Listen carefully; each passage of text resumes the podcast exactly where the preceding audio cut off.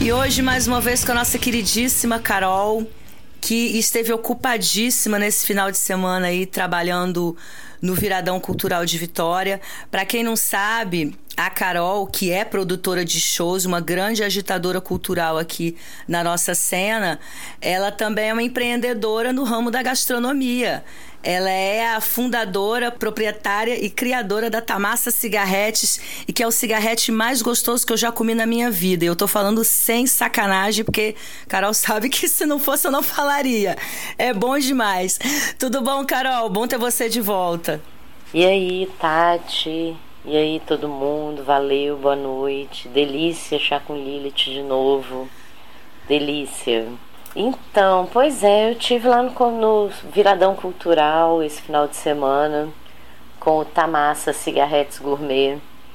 Eu que trabalhei durante tanto tempo com produção cultural, de repente me vi aí trabalhando com comida, com gastronomia e eu tô adorando e descobrindo cada dia mais que eu tô muito ligada mesmo nessa coisa da comida e tá me dando um prazer enorme trabalhar com isso. Foi doideira, foi puxado, foi foi ralação bruta mesmo, mas valeu a pena. Eu já estava com a marca na rua já há dois meses e essa foi uma oportunidade assim de muita circulação de pessoas no centro de Vitória e a marca lá e vendeu pra caramba. No primeiro dia eu vendi o meu estoque inteiro em duas horas de barraca aberta. Irado. Então foi assim, foi muito legal. É, não foi muito, muito bom. E assim, uma aceitação muito boa do público, né, da galera com, com o cigarrete. Ah, enfim, foi. Vendeu pra caralho. Foi um puta trampo, mas valeu a. É, foi um puta trampo, mas valeu a pena. Foi do caralho. Tô muito satisfeita. É, e deu para você ver alguma coisa do que, que rolou lá de, de apresentação? Quer dizer, você ficou presa no trampo, né? Você ficou lá na Praça Costa Pereira, não foi? Foi, foi isso. Eu fiquei na Praça Costa Pereira. O que deu para sacar foi o que rolou ali de atividade onde eu estava linkada, né? É, eu faço parte de um projeto ali do centro de Vitória, que é a Feira Sabor e Arte, que é uma feira gastronômica que acontece normalmente na Praça Costa Pereira à noite, terças, quintas e sextas. A gente estava linkada à programação do Festival de Cinema de Vitória, que aconteceu ali na Praça Costa Pereira. Então, assim, a Feira Sabor e Arte foi integrada na programação. Então, o que eu consegui ver e aproveitar um pouquinho da programação do Viradão Cultural foram as atividades que aconteceram ali em volta de onde eu estava trabalhando. Consegui ouvir, não consegui ver, mas consegui ouvir o Batuque Delas, que abriu a programação na sexta-feira, quatro e meia da tarde. O Batuque Delas é uma banda de percussão só de mulheres aqui do Espírito Santo, bem legal. Achei um sonzinho bem bacana. Não é nada dentro do nosso estilo, não, mas as meninas são afinadinhas, bem ensaiadas e tal. Foi, foi interessante. Nessa mesma noite teve um show da Zezé Mota. Ah, eu queria Mas ter nessa visto. hora o pau tava quebrando e eu não consegui nem prestar atenção. E depois disso, madrugada dentro, rolaram várias bandas ali dentro do espaço do Festival de Cinema de Vitória. Fiquei até as quatro da manhã vendendo cerveja e quando eu saí, a Praça Costa Pereira ainda estava lotadíssima. Então, assim, foi um movimento bem bacana. Foi um final de semana de muito trabalho, mas que valeu a pena. Tem quanto tempo que, tá, que rola o Viradão de Vitória? Você, você... Olha, eu não sei há quanto tempo rola. Eu sei que ficou três anos sem ter. Os últimos três anos não teve viradão.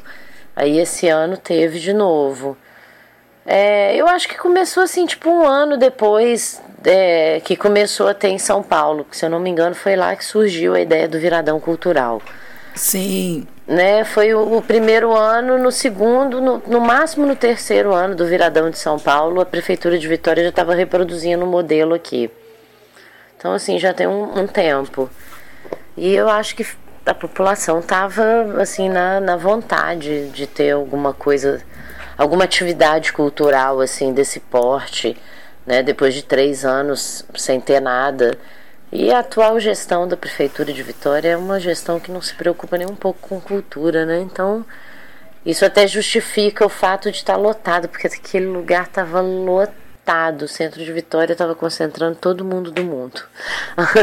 Tô brincando. O pessoal tá sedento, tá sedento, é, né? Exatamente. Ah, cara, não, fui ao Viradão de 2014. Nossa, eu tô viajando aqui. Eu, fui, eu, lembro que eu fui ao Viradão de 2014, eu assisti um show do Zé Cabaleiro lá, legal pra caramba. Teve umas projeções da, da Dilma, ali na Praça 8, nos prédios. Você tava nesse Ah, eu me lembro. Também. Eu tava, sim, sim, eu estava. Foi muito bom. Foi bacana. Esse ano foi legal. Bacana demais. Agora, eu procurei, não sei se eu, se eu tô errada, se eu tô viajando, porque eu procurei.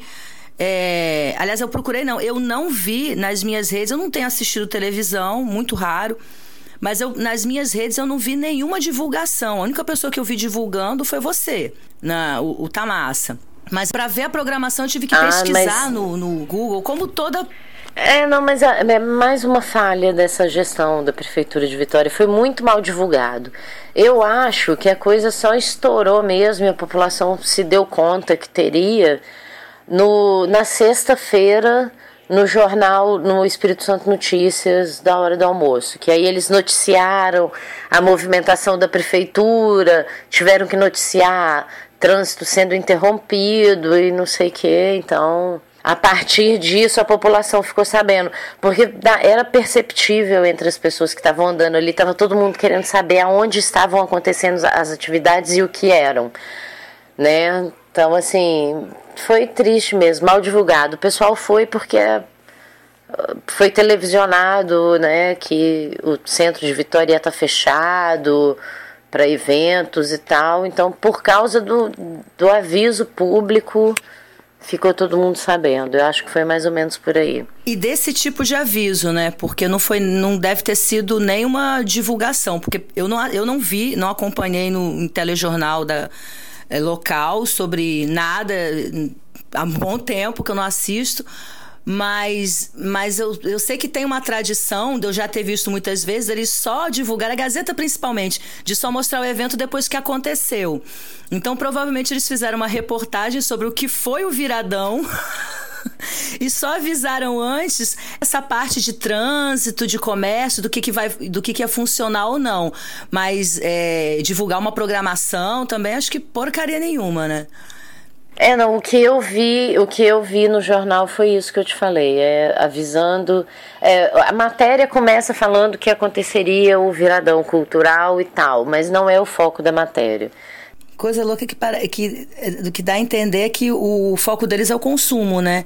E quem tem carro, porque eles estão avisando para quem tem carro para saber que não pode, não vai, né, poder usar aquelas vias e para quem quer comprar alguma coisa que não adianta que as lojas vão estar tá fechadas. Tipo assim, dane-se se o que está tendo é um maior evento cultural da, da cidade.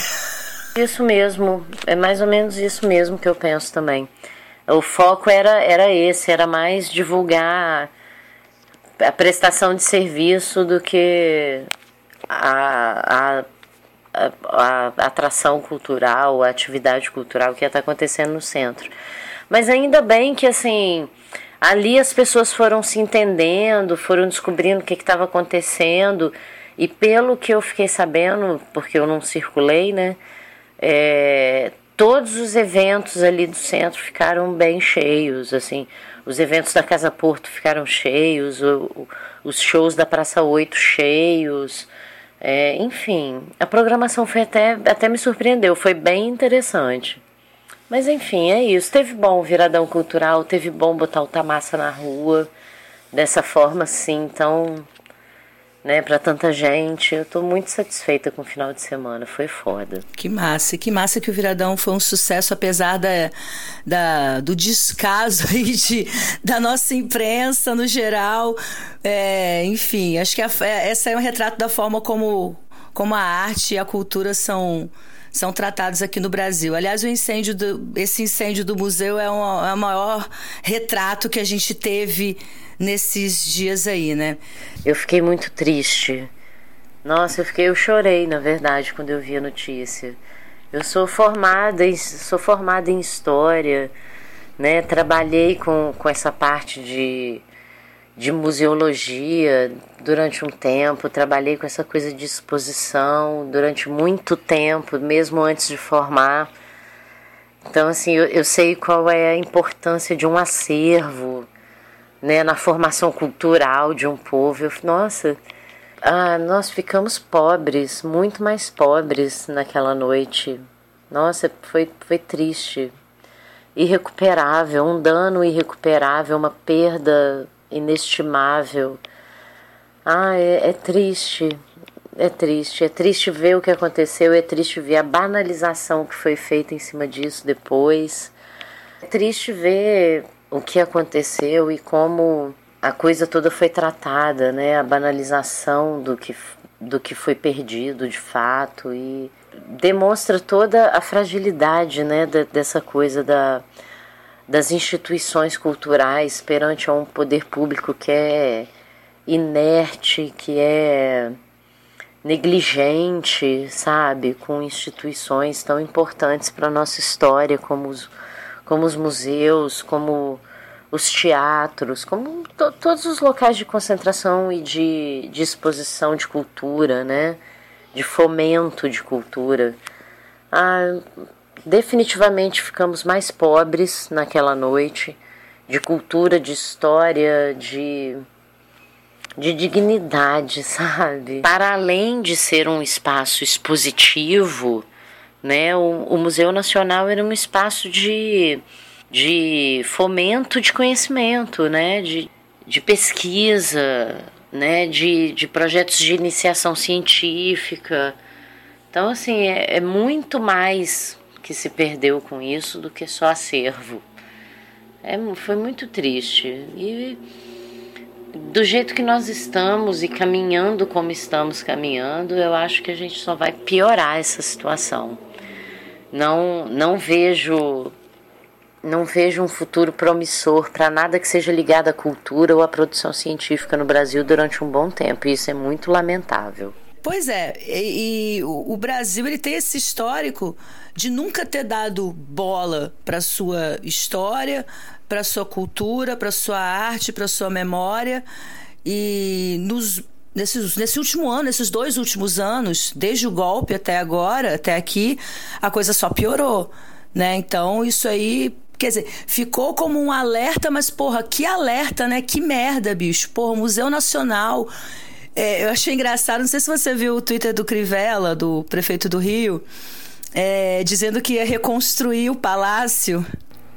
Ele não fazia a mínima ideia do que tinha lá dentro, cara. Ah, super normal isso, vindo de uma figura tipo Crivella. é brincadeira. Cara, é, é na mão desses caras, é meio que é meio que na mão desses caras. E assim, foi mais um episódio do esse do museu, não vou tentar nem, nem me estender nisso, porque acaba acaba tendo uma relação também com a eleição, porque o nível de, de mentiras, de notícia falsa, de desonestidade, de jogo de empurra, de um culpando o outro é, pelo que aconteceu, quando a gente sabe que foi o que eu falei agora, o, o Brasil nunca deu, deu bola para museu né, para sua memória. Só que a coisa foi, só que os, os nossos pesquisadores, professores e diretores e, e, e, essa galera foi sempre fazendo de tudo para a coisa andar, para a coisa continuando. Só que chegou num ponto em que não teve como, né? Aconteceu essa, essa tragédia gigantesca aí. É, eu, eu lamento, eu, eu fiquei muito triste, só para concluir rapidinho. É, eu fiquei muito triste, mais ainda também, porque eu nunca visitei o museu. Eu, eu, eu lembro que eu, eu, cheguei aí à Quinta da Boa Vista quando era muito guria, mas, mas eu não entrei no museu. E eu nunca mais vou entrar, eu nunca mais vou ver aquilo. Sacou? Acabou, acabou. É, é, é, é riqueza, uma riqueza, um tesouro mundial que virou pó, cara. Que louco, é... bicho. Eu, é, é, muito bizarro. Ah, é, é, é, bizarro demais, mas assim, igual eu trabalhei durante muitos anos na Casa Porto das Artes Plásticas, né, aqui, aqui em Vitória. Então, assim, e depois eu fui para a gerência de espaços culturais. Então, além da Casa Porto, eu lidei, eu trabalhei com, com outros espaços culturais. E eu sei que mesmo na época que eu trabalhava lá, que era época né, de um governo petista, e que a gente tinha uma certa verba para trabalhar com acervo, com manutenção, com restauração e tal. Tinha uma abertura via Ministério da Cultura, sim, naquela época, para projetos de captação de recursos. Não eram fáceis de fazer, era uma burocracia muito grande, nem sempre se conseguiam os recursos e tal. E os recursos nunca foram tão grandes, nunca atingiram o valor necessário para se manter esses bens como, como se investe fora do país, né? fora daqui, principalmente na Europa. É, a, a, destinação orçamentária para esse tipo de coisa é maior. Né? Aqui é irrisória, mas a gente ainda tinha um pouco disso né, na, época, na época dos governos petistas pós-golpe, e gostem, gostem as pessoas disso ou não. Não estou falando que na época do PT era mil maravilhas, não. Como eu estou falando, era burocrático, era difícil, mas tinha projetos e dotação orçamentária destinado para isso. Pós-golpe, nós voltamos ao que era antes, sabe? Antes do, do, de um governo de esquerda que enxerga a cultura de outra forma. Voltamos à estaca zero. Os recursos foram de quase nada para zero, sabe?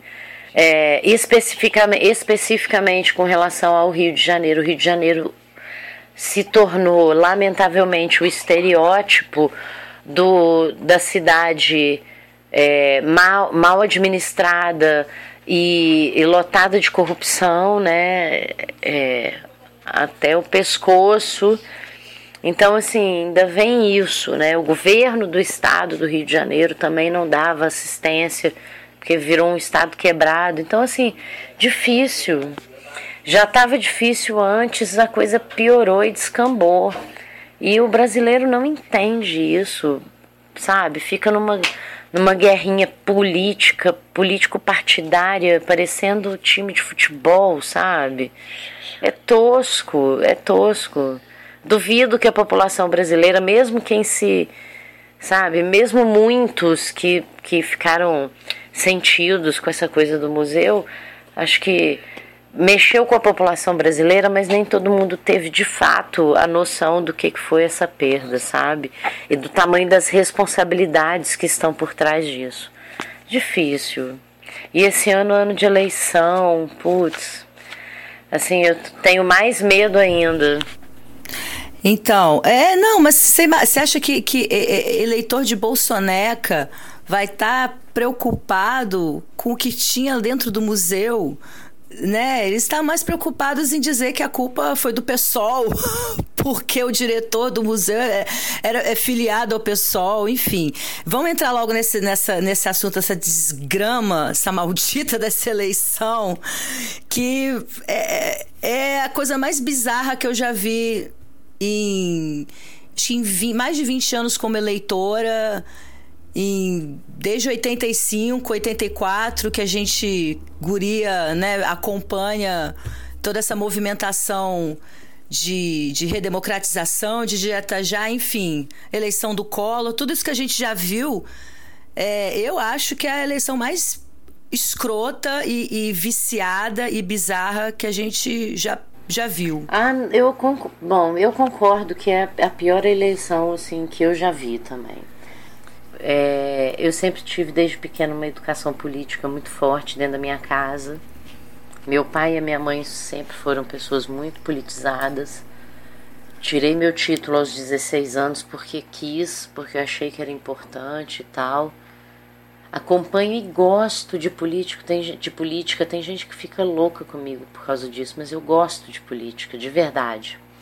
Acho importante entender o sistema, entender como é que funciona, todas as suas nuances, sabe? É, isso faz com que eu me sinta menos ignorante perante tudo que acontece no, no país, tudo que acontece nessa sociedade, nesse sistema que eu vivo. E te digo que esse ano tá uma coisa esquisitíssima. Talvez, penso eu, né? que porque é, quando eu era menor, esse tipo de coisa que está acontecendo agora de novo com Temer, né? Eram coisas que a gente estava muito habituado a ver, mas não conseguia ver uma luz no fim do túnel. Pelo menos para mim era assim naquela época. Outro dia eu estava assistindo um programa, um Vivo Gordo, reprise no canal Viva. E aí eu lembro, eles usam assim, a, todos os quadros tinham um comentário com um jargão colarinho branco. Aí eu lembrei, falei, Sim, gente, crime termo. do colarinho branco. Colarinho branco e tal, que nada mais é do que a corrupção né? A corrupção no alto escalão da política, do empresariado, enfim. Eu não nego as corrupções que a gente viu acontecer durante o período de governo de esquerda e tal, mas eu acho que tinha uma coisa que era importantíssima, que era, é, que era um, um contrapeso na balança, que era levar políticas públicas e dinheiro e verba para lugares que nunca foram contemplados. E eu sei lá, e agora a gente está vivendo um retrocesso, há dois anos a gente está vivendo um retrocesso brutal, que é até inacreditável, sabe? Estamos vivendo uma, uma era Sarney de novo, sabe? Sei lá, uma era F, FHC de novo, que a palavra era crise, crise, crise, crise, todo mundo fudido de verdade porque na época da Dilma, assim, a, a situação estava ruim economicamente para o Brasil, mas não estava essa bancarrota que nós estamos hoje, não. Hoje está uma coisa horrorosa. Ai, eu tenho raiva disso. e de toda. Eu tô rindo de nervoso, tá, gente? e de todas as formas, né, cara? Eu acho que o plano é acabar com o Brasil, assim, de cabo a rabo. E, e eu acho que isso. A solução é alugar o Brasil. Pô, se alugasse, a gente ainda recebeu um trocado, né? Mas nem isso, cara. A gente tá. A gente tá baixando a calça e tendo que escolher entre a farofa e a areia. Nós não vamos pagar nada. Nós não vamos pagar nada. É tudo Essa coisa da, do golpe do judiciário que a gente está vivendo agora como que o judiciário brasileiro está mandando e desmandando e lendo e relendo leis ao bel prazer, né? Não, não tem mais um padrão de justiça, é seletivo o negócio, é, é, é para inglês ver, sabe? Prendem um ladrão de galinhas como Lula e deixam outros soltos por aí, um Temer da vida mesmo, que pôde continuar o seu mandato golpista, mesmo sendo acusado de coisas concretas, coisa que a Dilma não fez. As, as pedaladas da Dilma foi a coisa mais ridícula que aconteceu no Brasil, na política brasileira. É vergonhoso. Nós somos uma vergonha internacional por causa disso. Arrumaram uma desculpa, uma desculpa pífia para derrubarem uma presidente eleita legitimamente pelo voto, para poder pegar e botar uma pessoa que tem denúncias sérias, graves, de desvio de dinheiro, coisa que não era o caso da Dilma. E também depois eles foram lá e tiraram a Dilma por pedaladas e o Congresso Nacional pega e esfrega na cara do brasileiro. Uma semana depois, a legalização das, Sim, das pedaladas é, em forma de lei. Então, é, é, patético, sabe? É patético. Então, a gente está vivendo um, um, uma, uma, uma, um cenário que, que dá raiva, dá muita raiva, porque é muita. É, nossa, canalice sendo cometida bem na nossa cara. Então, vamos, vamos, vamos ver qual é o panorama aí dessa, dessa eleição. Primeiro, a gente tem o candidato, o vencedor óbvio, que é o ex-presidente Lula, que está preso por uma canalice sem tamanho, tá na cara, tá muito na cara de todo mundo que ele está preso para não ser candidato, para não ser reeleito. É, a gente tem um judiciário totalmente viciado, que ignora discurso de ódio aí de um certo candidato esfaqueado. É, a gente tem uma mídia uma imprensa, uma grande imprensa totalmente golpista, totalmente vendida, comprada, sei lá. Na própria internet, a gente também não, não pode confiar em tudo que vê, porque tem notícia falsa de ambos os lados. E a outra coisa que eu vejo é, a, é o crescimento aí da, de uma imprensa independente né, que tem sido aí uma alternativa para quem quer conseguir ter alguma informação sobre o que está acontecendo de fato, sem cair na, na, na manipulação da imprensa que está cada vez mais escandalosa. Hoje, para mim, é impossível assistir telejornal de, de TV aberta.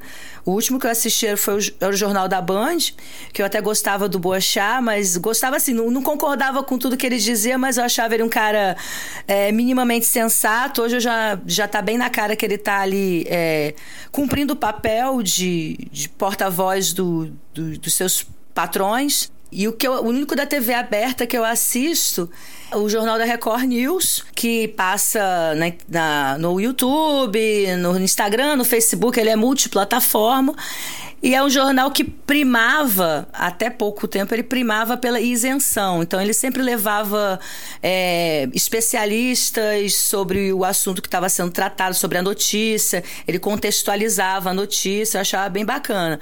Só que, ultimamente, ele já tem apresentado algumas tendências, sabe? Assim, você vê bem nas entrelinhas que ele já tá, já não é mais tão isentão assim. Mas assim, é, é um trabalho. É um trabalho, porque para ter, para conseguir se sentir minimamente, nem não dá, é, acho, acho impossível se sentir segura, totalmente segura de, de qualquer informação, é, mas é um trabalho, porque aí é, é o telejornal, é, é o, o G1, é a Globo News. A Globo News é, cara, tá, tá meio Fox, assim, Fox News, sabe? Tá tragédia aquilo.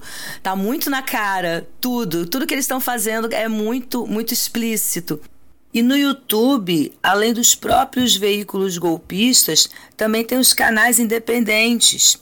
É, eu assisto muito a TV 247, eu gosto do Boa Noite 247, eu gosto da apresentadora da Gisele Federici, maravilhosa. É, embora tenha ressalvas aí com algumas posturas do canal, né? É, um exemplo foi a, a, postura adotada aí no episódio da fakeada, que, putz, teve um colunista que chegou a comparar o, o acontecimento a, a, ao assassinato de John Lennon. Né? O cara chegou ao ponto de evocar a, a letra de Imagine, pedindo paz e amor, mais amor, por favor, aquela pala hippie danada. E tem uns outros caras aí também que falam umas bobagens, mas assim, faz parte do exercício peneirar, né? E peneirando isso tudo. No geral, é, é, tem sido uma boa fonte de informação. E tem também a Rede TVT, que eu também costumo assistir, é, que ela, é, ela é do Sindicato dos Metalúrgicos e do, e do Sindicato dos Bancários de São Paulo. E tem noticiário, tem o seu jornal que passa à noite, tem programa esportivo, tem programa musical, tem programa de entrevista, inclusive com Juca Kifuri, que de vez em quando eu assisto também. E um outro canal que eu também tenho assistido no YouTube, né, substituindo aí o, o, o jornalismo padrão, é a Causa Operária TV, que é um canal da, do PCO, do Partido da Causa Operária eles já seguem um viés já mais marxista, né? são mais incisivos aí nas, nas suas posturas. Também não concordo com 100%, mas tudo isso aí vai, vai somando. Né? Eu acho bacana essa, essa pluralidade de, de visões e de posturas, que é a partir daí que a gente vai é, formando nosso pensamento. Né? E uma transparência que a gente não vê na, na grande imprensa. Né? Então, às vezes é alentador é, você vê os fatos, os fatos que, que a TV aberta é, esconde, é, esses veículos estão expondo. E não só eles, né? Tem também os, outra, outra, outro fato importante nessa eleição são os, os jornais estrangeiros é, em língua portuguesa, né? Os jornais estrangeiros que têm edições brasileiras. Tem a, a BBC, tem a, o El País, tem o Intercept, né? Do Glenn Greenwald, que tem desempenhado um papel importante na imprensa independente, né, desde, desde o golpe. Então, assim, embora quem ainda detém o poder majoritário da informação de massa aqui no Brasil ainda sejam essas poucas famílias, é, essas poucas empresas aí que estão na TV, Globo, SBT, Band, Record, por aí vai. Então chega a ser alentador a gente saber que hoje a gente não está mais refém da, da grande imprensa como era antigamente. Você falou tudo. Antigamente a gente não tinha acesso a essas informações. A gente tinha o que as TVs abertas nos passavam e era, sempre foi mascarado. Né? A TV aberta sempre passou o que era de interesse deles. E os interesses deles são comerciais, né? Então, assim, é tá puxando o saco de quem está no governo no momento, porque vai pagar né, os royalties de propaganda, das propagandas é, estatais, né, dos... Desta vez, como você disse mesmo, a gente tem as mídias alternativas, mas com esse porém de que, é, mesmo sendo esquerda, sendo esquerda ou sendo direita, sempre, sempre a imprensa está dando um jeito de puxar uma sardinha. A informação nunca vem é, limpa, para que o leitor possa ter a sua possa exercer a sua a sua crítica né, em cima do, do que está lendo. Ela já, a, a, as matérias já vêm, sabe, com uma série de condicionamentos tendenciosos. Isso não é legal, isso não ajuda ninguém. Sei lá, eu, eu de uns tempos para cá eu, eu, fico me questionando se o problema é a política, ou se é isso, ou se é aquilo. E eu, o problema é o ser humano. O ser humano é um, é um bicho estranho que se boicota o tempo todo, sabe? Se auto-sabota, que não consegue, é, é, que precisa viver em sociedade, mas que sabota todos os meios de viver bem comumente, sabe? Porque é necessário. Aí somos um, um bando de pessoas que reclamam da vida, insatisfeitos sabe? Que, que não dá, que não tem empatia com, com o próximo, com a luta do próximo, com o, o problema do próximo, sabe? É difícil, cara. É, são tempos sombrios enquanto política, enquanto economia, enquanto humanidade. E paralelo a isso, as pessoas vão se agarrando a quê? A religião nesse momento de política, de eleições e tal, isso me soa de uma maneira muito assustadora, porque a cada ano que passa, a cada eleição que vem, a bancada evangélica cresce, sabe? A questão do, do Estado laico vai ficando cada vez mais frágil, entendeu? E, pô, a igreja, para mim, particularmente, é só uma forma da pessoa viver em paz com a própria consciência sabe? Quando elas deveriam adquirir valores humanos, né, enquanto espécie. Pô, eu tenho empatia por aquele outro ser humano ali, porque nós somos da mesma espécie, porque nós coexistimos nessa mesma merda aqui, sabe? Mas não, o ser humano não, não consegue fazer isso, aí acaba indo para religião, para pedir para um Deus qualquer aí para ajudar o mendigo que tá na rua, porque, sabe, se ele se o governo der Bolsa Família, tá saindo do meu bolso, sabe como? Para sustentar vagabundo. Ah, o ser humano é, é ridículo. E, o, e a espécie brasileiro classe média consegue se superar, cara. De uns tempos para cá eu ando ficando bem assustada com essa classe, a tal da classe média brasileira, que tá se, tem se mostrado assim tão mesquinha, tão pequena perante a. a é, são pessoas que, que são raladores, trabalhadores, tanto quanto um pobre. Só porque entra no seu carro ao invés de pegar um transcol, é pobre igual sabe? Ai, mas tem um plano de saúde, não precisa ir num, num posto de saúde, num, que é uma merda UPA. também. É pior então, que assim, mas tá precisando trabalhar, é, mas tá precisando trabalhar o triplo para poder pagar um plano de saúde. Então é tão escravo quanto a, a empregada doméstica que ele paga para ajudar a mulher dele em casa sabe? Mas aí fica nessa arrogância de achar que é melhor do que os outros que, que tá pagando Bolsa Família para vagabundo. Qual é? Isso nem saiu dos bolsos dos, da classe média brasileira porra nenhuma. Foi só uma redistribuição de renda de uma renda que já existe lá no orçamento do, da, da, da, da federação, da União, sacou? Isso foi só distribuído de maneira melhor, sabe? Mas o brasileiro comprou essa ideia mesquinha de que estava tirando do bolso dele, que as cotas estavam tirando a oportunidade do filho de classe média de entrar na faculdade. Um bando de balela, sabe? Ah, é, o ser humano é ridículo. É, você foi no cerne da questão, né? Por isso que eu prefiro os bichos. Porque se a gente pegar nessa, nessa raiz mesmo, cara, sei lá, cara, acho que meio que nada vale a pena. Agora, é muito graças também a essa classe média aí que você falou que a gente está nessa situação, né? Quer dizer, por esse desejo, por esse ódio ao pobre, por esse horror a tudo que os pobres conquistaram nesses últimos é, 12 anos. Todo esse, esse ódio, que eu acho que é uma coisa também que se a gente for falar disso, vai na raiz do que é o brasileiro, né? A gente vai ter que pegar e lá atrás mesmo na história, na, na gênese do Brasil que isso aí, infelizmente, parece que é uma coisa que até às vezes até independe de classe. Dê um poder para a pessoa que ela pode ser da classe mais baixa, mas se ela tiver dinheiro e tiver poder, ela pode sim ser uma opressora. Ela, ela, ela tem essa, essa ânsia de ser melhor que os outros. Isso é uma coisa é, é foda. Sim, eu concordo com você.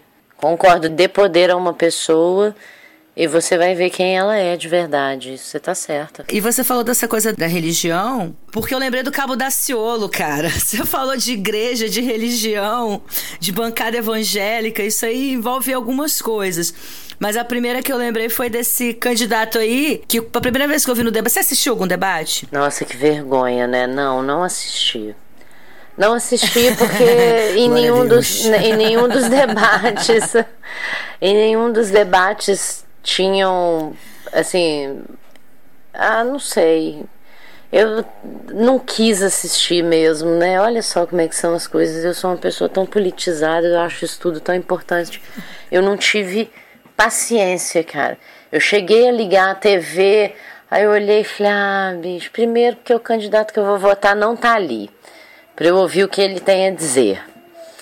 Os outros não me chamam muita atenção. Para ver show de asneira, prefiro assistir um filme. E aí eu fui assistir um filme, mas como a coisa está se desenhando como está se desenhando, eu vou ter que assistir os próximos. Nem sei se ainda vai ter mais algum, mas deve ter. Vai, vai. Acho que vai. o da Globo ainda não aconteceu, né? Um. Então, é. Provavelmente o da Globo vai ser o último antes do primeiro turno. É, o da Rede Globo ainda não aconteceu. É, eu quero ver, até porque isso tudo me preocupa. Uhum. Daciolo doido, coitado, não tem, não tem chance nenhuma, só veio ao mundo para nos mostrar a Ursal. Mas assim. é. Glória a Deus. Mas tipo assim, tem que ver, tem que ver, porque, pô, da maneira como, como tá sendo colocado, a gente tem aí o esfaqueado e, e a crente, né? Nas duas primeiras posições. Isso é muito sério. Então, é. Então, assim, eu vou ter que ver para ver o grau da loucura. Mas, se bem que eu acho que o, esfaqueado não vai mais participar de nada, né? Então, olha só, é, é muita. Pois é, é que eu tô falando. É muita, é muita loucura aí. Sobre o Daciolo. Exatamente, eu acho que a, a, no fim das contas a grande função dele foi nos nos revelar ao mundo a Ursal. Ele entrou ali como, como disse o Boulos, como um dos 50 tons de Temer. E pelo que eu entendi, ele entrou ali para tirar voto do Bozo, para pegar pelo menos os votos dos evangélicos, pelo menos. Mas eu acho que não colou muito, não. No fim das contas, ele acabou virando meme mesmo.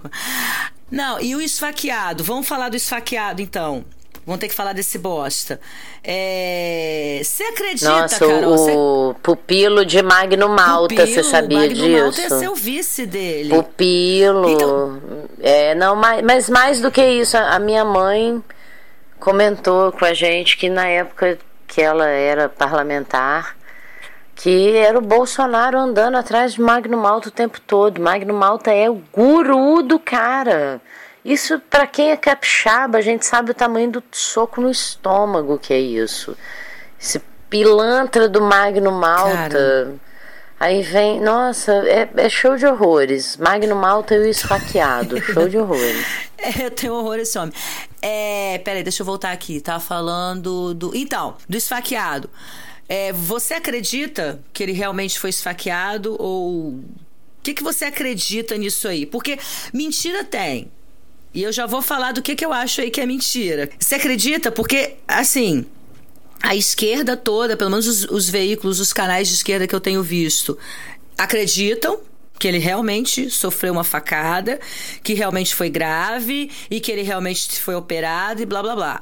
É, tem uma parte da esquerda que não acredita que o ataque pode ter sido verdadeiro, mas a consequência não. Por quê?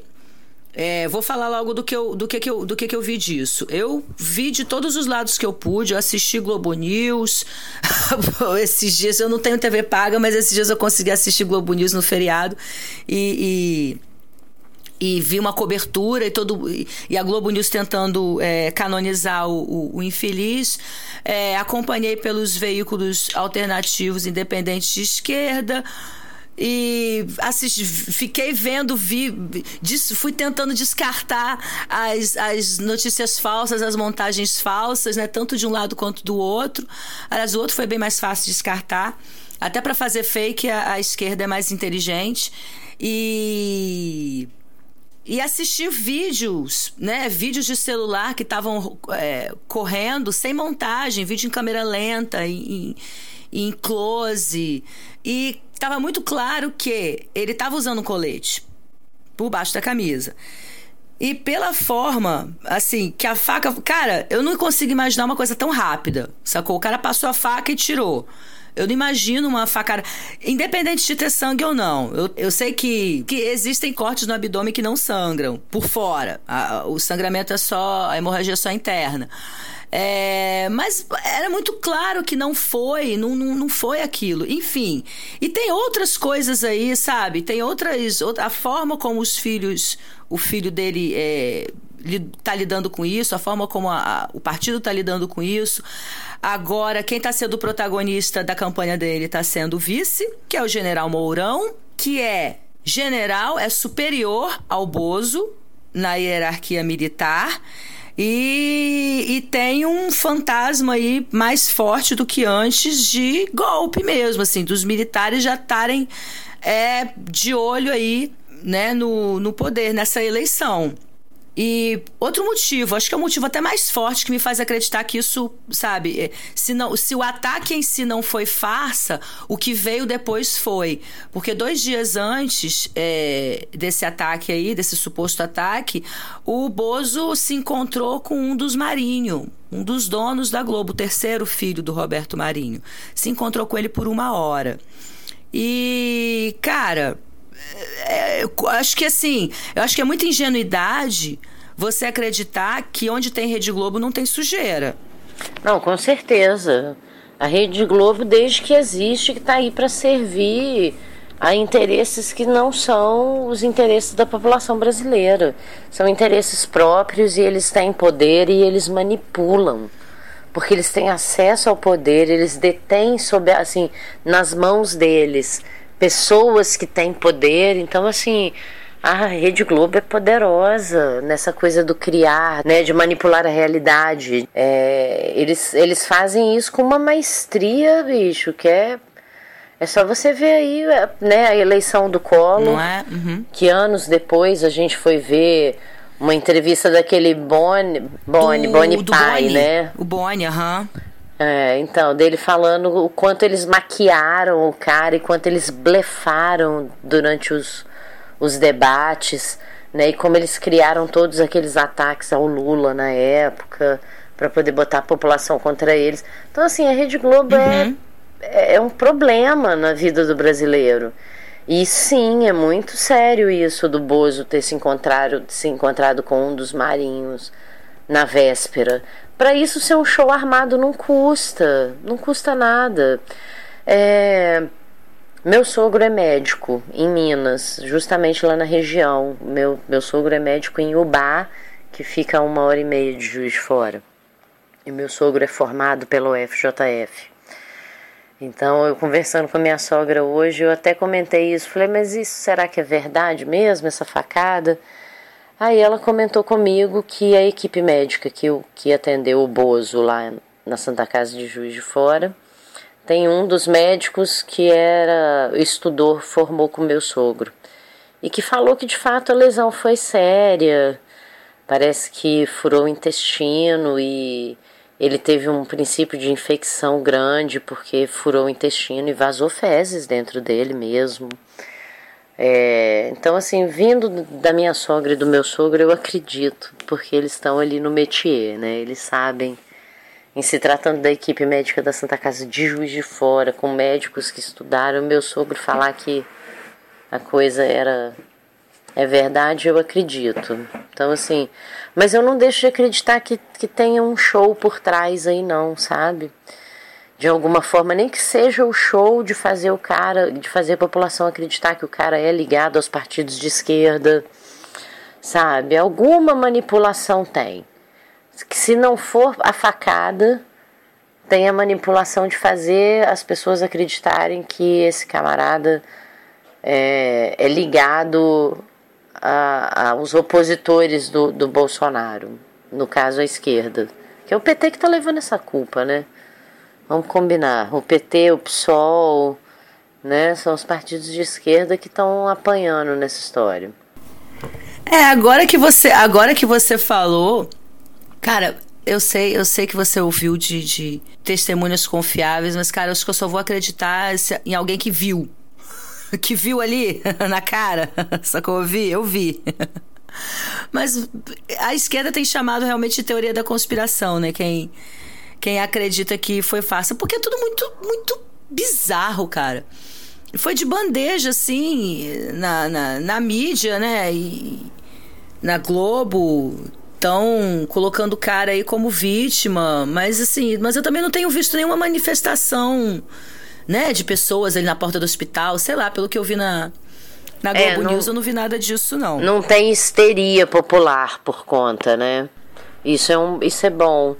Mas eu acho que é fato que o cara ganhou, assim, é, quem estava na dúvida se ia assumir que ia votar nele ou não, com essa vai votar.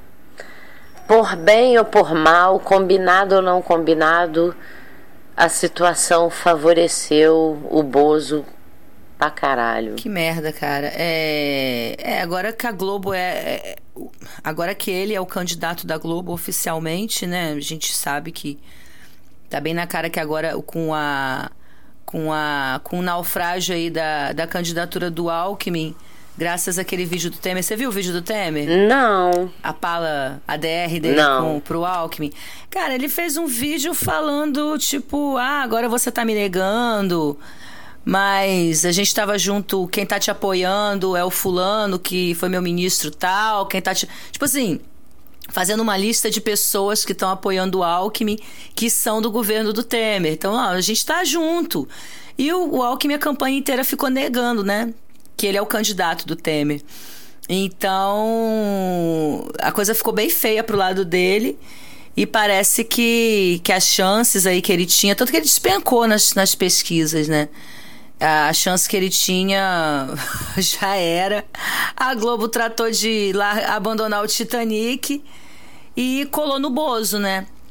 Que é que tô, tava olhando aqui. Eu não acredito muito, eu não acredito muito nessas pesquisas, ainda mais depois que eu descobri que os empresários têm as suas próprias pesquisas que são muito mais confiáveis do que as que a gente recebe. Ah, velho, então, vamos lá. O Bozo continua na frente, e mas também continua. Tá com 24% do, das intenções de voto, mas está com 40% de rejeição. Ele continua sendo mais rejeitado. Acho que esse cara não ganha, não, cara. Ganha não. Ai, Tati, olha, eu acho tudo, eu acho tudo muito difícil. Essa é para mim, essa eleição tá mais difícil de saber as possibilidades de vitória de alguém do que a última. Porque na última, Dilma, Dilma e Aécio, hum, eu confesso que depois da, da primeira metade assim do, do primeiro turno, né, de campanha de primeiro turno, eu cheguei a achar que o Aécio fosse até ganhar no primeiro turno. Quando foi, quando foi Dilma e Aécio para o segundo turno, eu dei uma respirada meio aliviada, mas até no dia da eleição, até a hora que a Globo entrou falando que Dilma estava na frente, eu não acreditava numa, numa vitória de esquerda. Não acreditava porque estava tudo muito, muito mascarado, muito obscuro. E eu estava achando que o Aécio estava super na frente.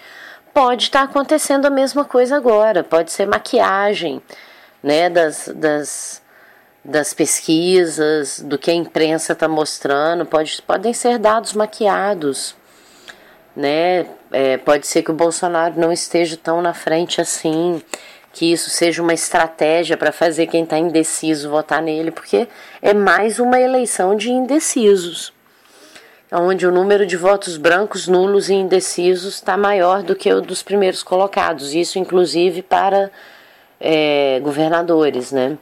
Na maioria dos estados, o número de votos brancos ou nulos supera a, a porcentagem dos primeiros colocados. Então, assim, é, para mim, vai ser mais uma eleição que pode ser decidida em boca de urna, tá? Hum. Porque o brasileiro, o brasileiro que não tem muita noção de como funciona uhum, a eleição uhum. em si, acho que o brasileiro não tem noção do quanto boca de urna pode decidir uma eleição. Ainda mais uma eleição de indecisos.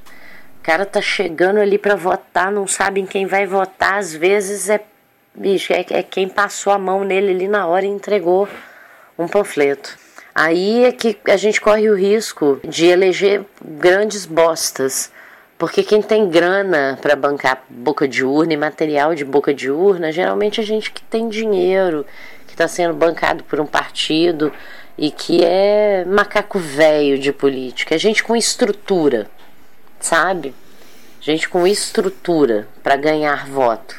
E nem sempre essas pessoas são as mais adequadas para assumirem o cargo. Então, assim, é foda. A gente está tendo mais uma eleição num sistema falido, num sistema político falido, que já passou da hora de ter sido é, modificado.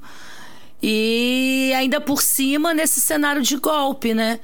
É, esse, com essa confusão toda na, na, candidatura do Lula, quer dizer, ele continua preso, brecaram todas as tentativas aí de manter a candidatura e tá essa confusão se anuncia logo o Haddad ou não. Quer dizer, vai anunciar, tá, amanhã acho que está para anunciar o Haddad como, como candidato, como candidato, como representante do Lula.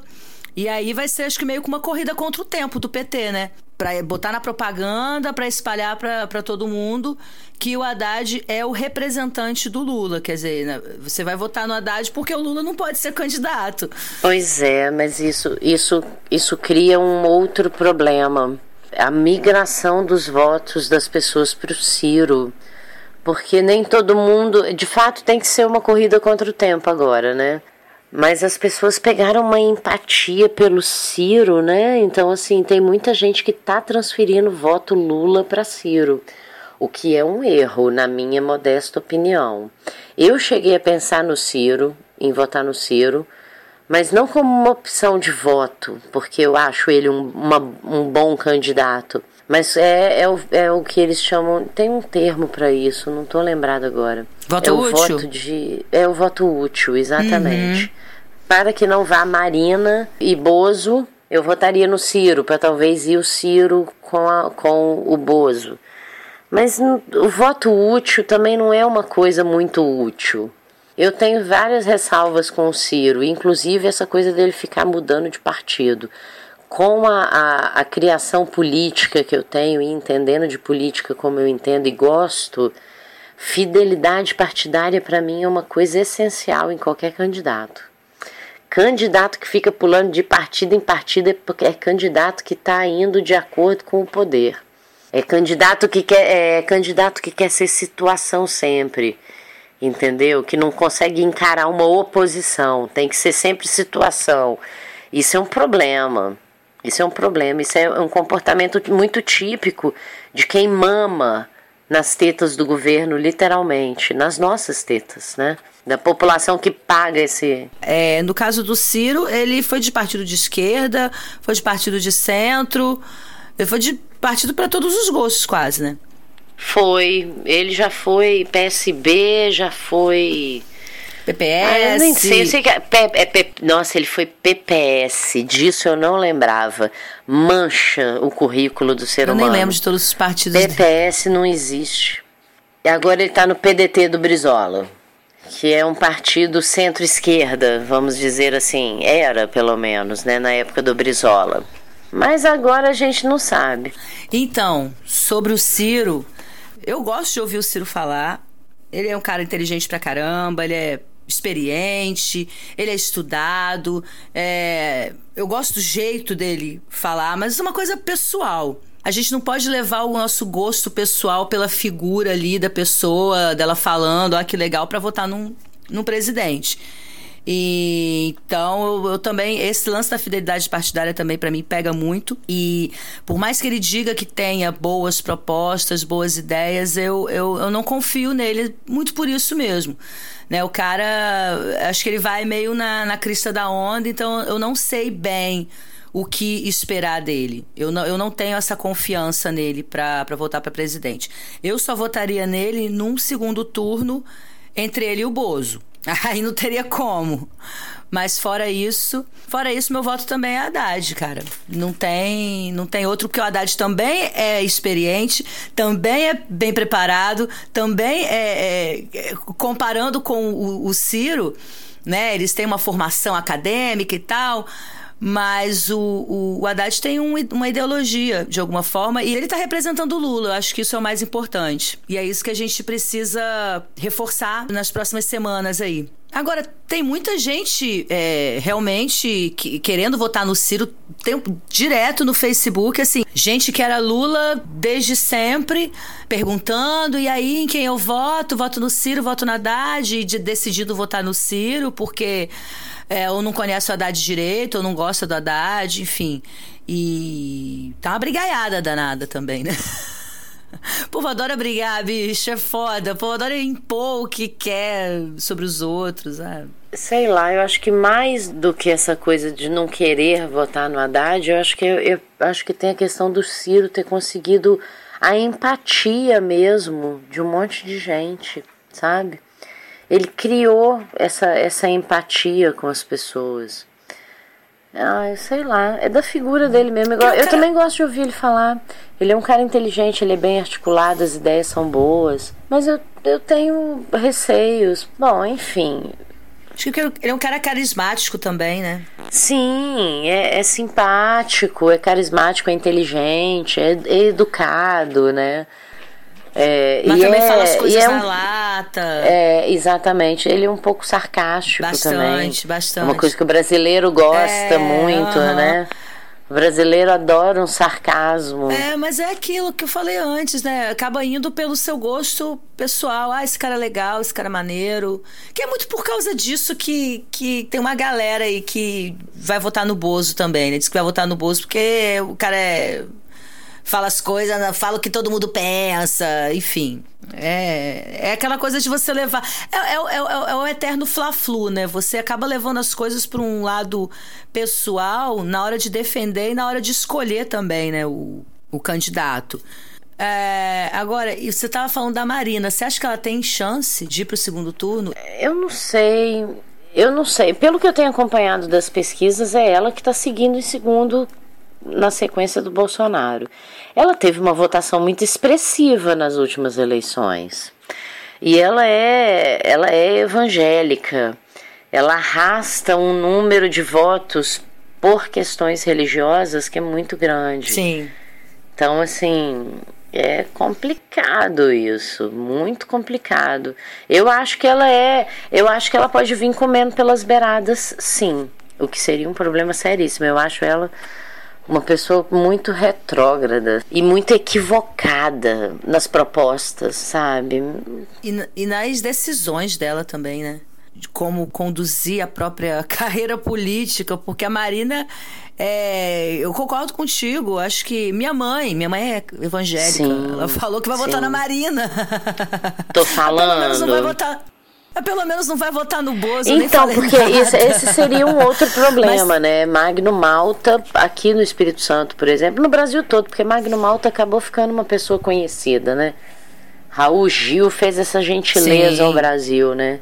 botar aquele doido em rede nacional para ficar fazendo campanha contra a pedofilia e não sei o quê, enquanto a população do Brasil nem sabe que aqui no estado ele é acusado de Sim. né, pedofilia.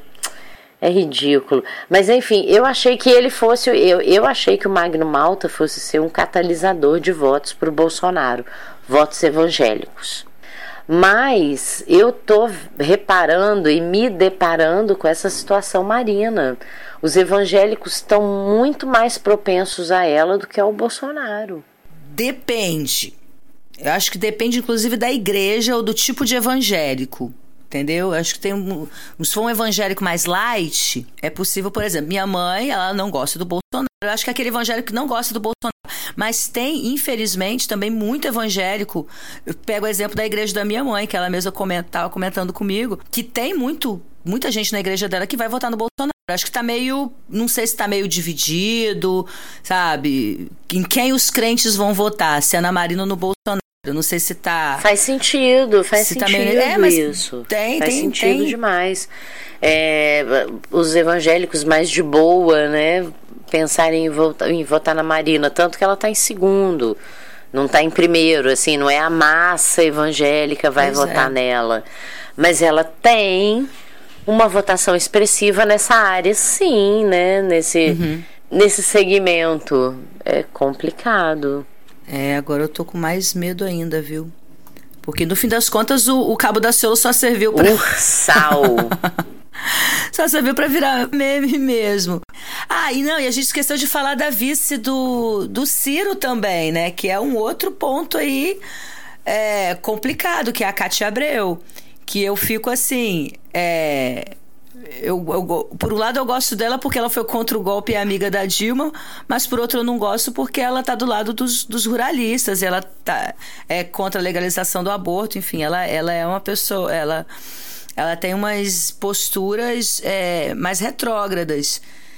Então, Ela é, a Cátia Abreu é uma incógnita, essa que é a verdade. Sempre achei.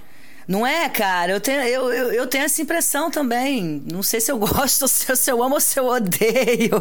Na época do impeachment eu amei, porque ela ficou do lado da Dilma.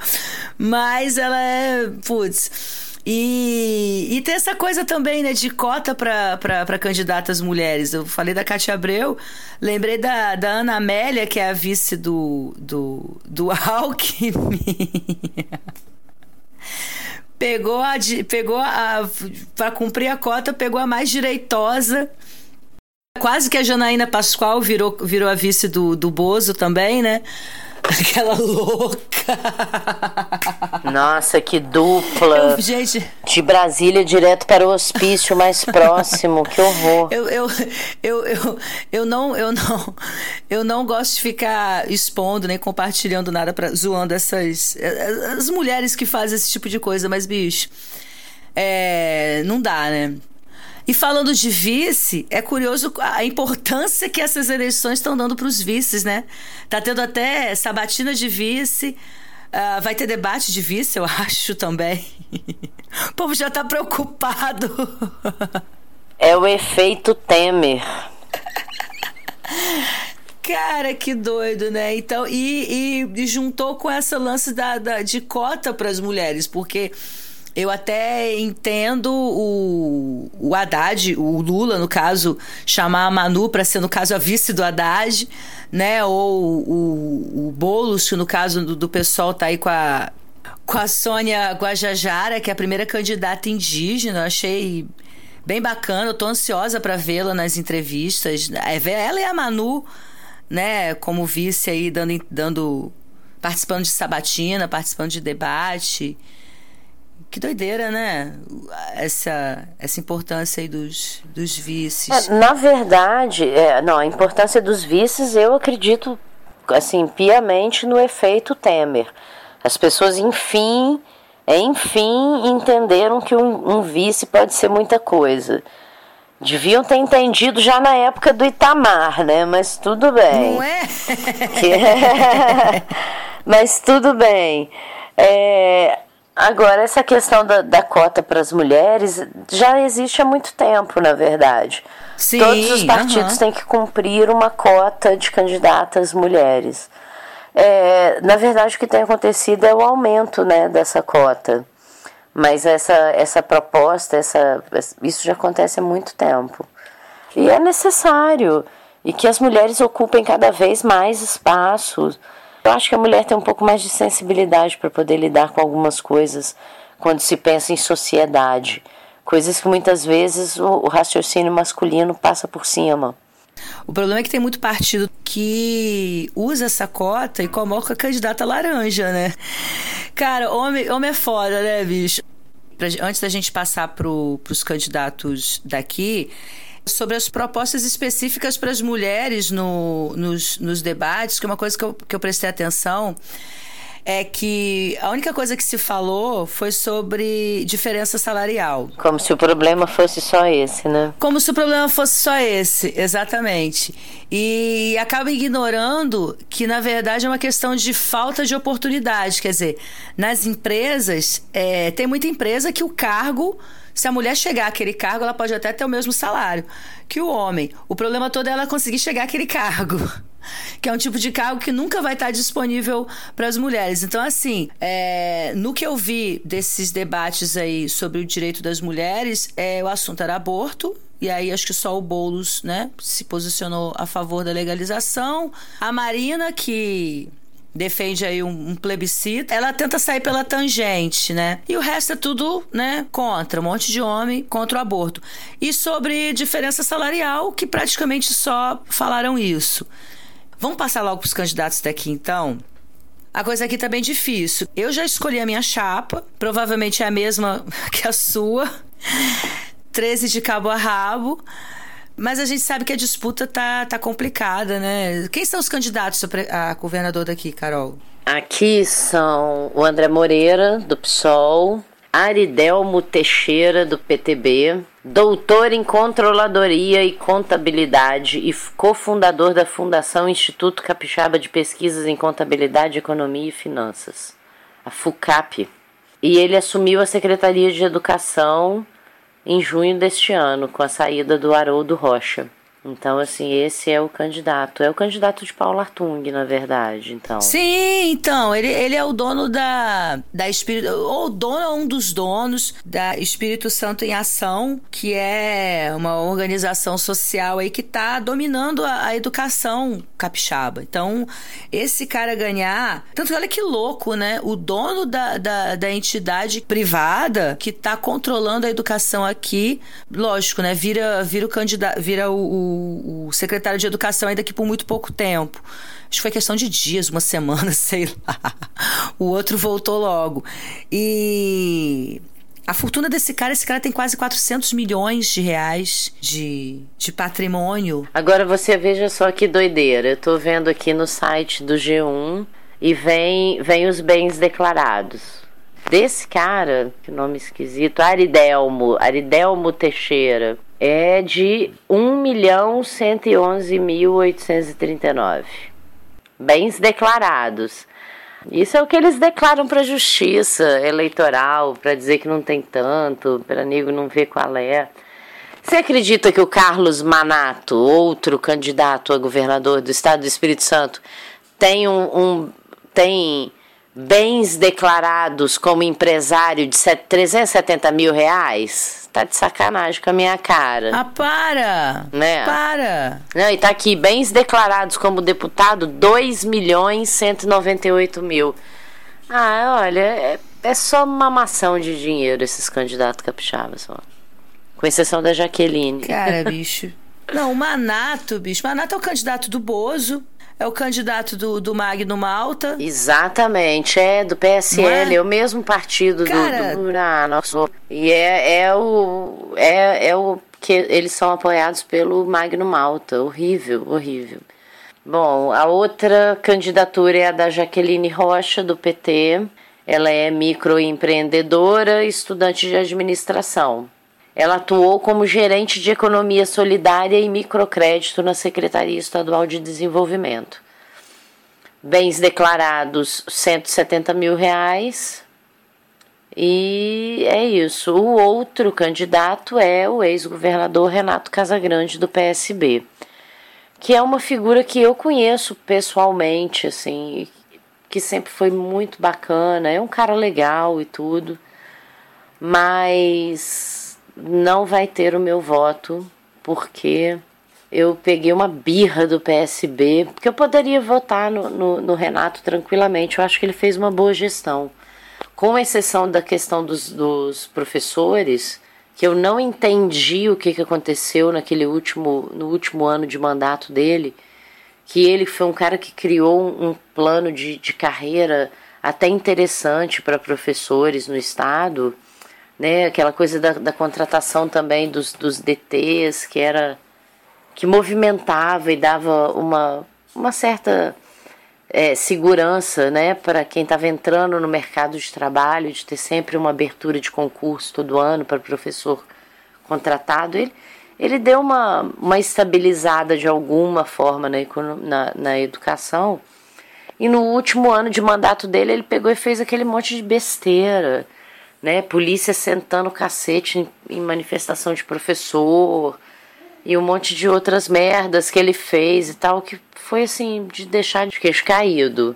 Então, assim, e por outras também, né? A forma como ele renegou o governo, é, as verbas do governo Dilma que vieram para o governo dele, né? Publicamente, né? Ele ia para a tribuna e para a Gazeta falar que o governo federal não estava ajudando o Espírito Santo, que é uma grande balela, porque tanto o governo Lula quanto o governo Dilma injetaram muito dinheiro nesse estado, tanto no mandato do Paulo Artung quanto no, no mandato do Renato Casagrande. Então, assim, teria tudo para ser um bom candidato, Renato, mas ele e o PSB pisaram na bola. O Casagrande eu já votei nele. É, eu acho que com todos os problemas ele fez um governo menos ruim do que o, o atual, mas também não vai ter meu voto dessa vez. Meu voto é da Jaqueline. Vamos ver como é que vai se desenhar aí o segundo turno, né? Com certeza que foi menos ruim. Ele não teve uma a administração do, do Renato não foi uma administração ruim. Não foi mesmo. Eu porque tenho a Jaqueline como, como candidata, né? Mas se por acaso ele for para o segundo turno, é o meu voto é de Renato, com certeza. É, eu não tenho acompanhado as pesquisas aqui do estado, não faço ideia de como estão. Mas assim, voltando aos nomes, o outro nome daqui é a Rose de Freitas.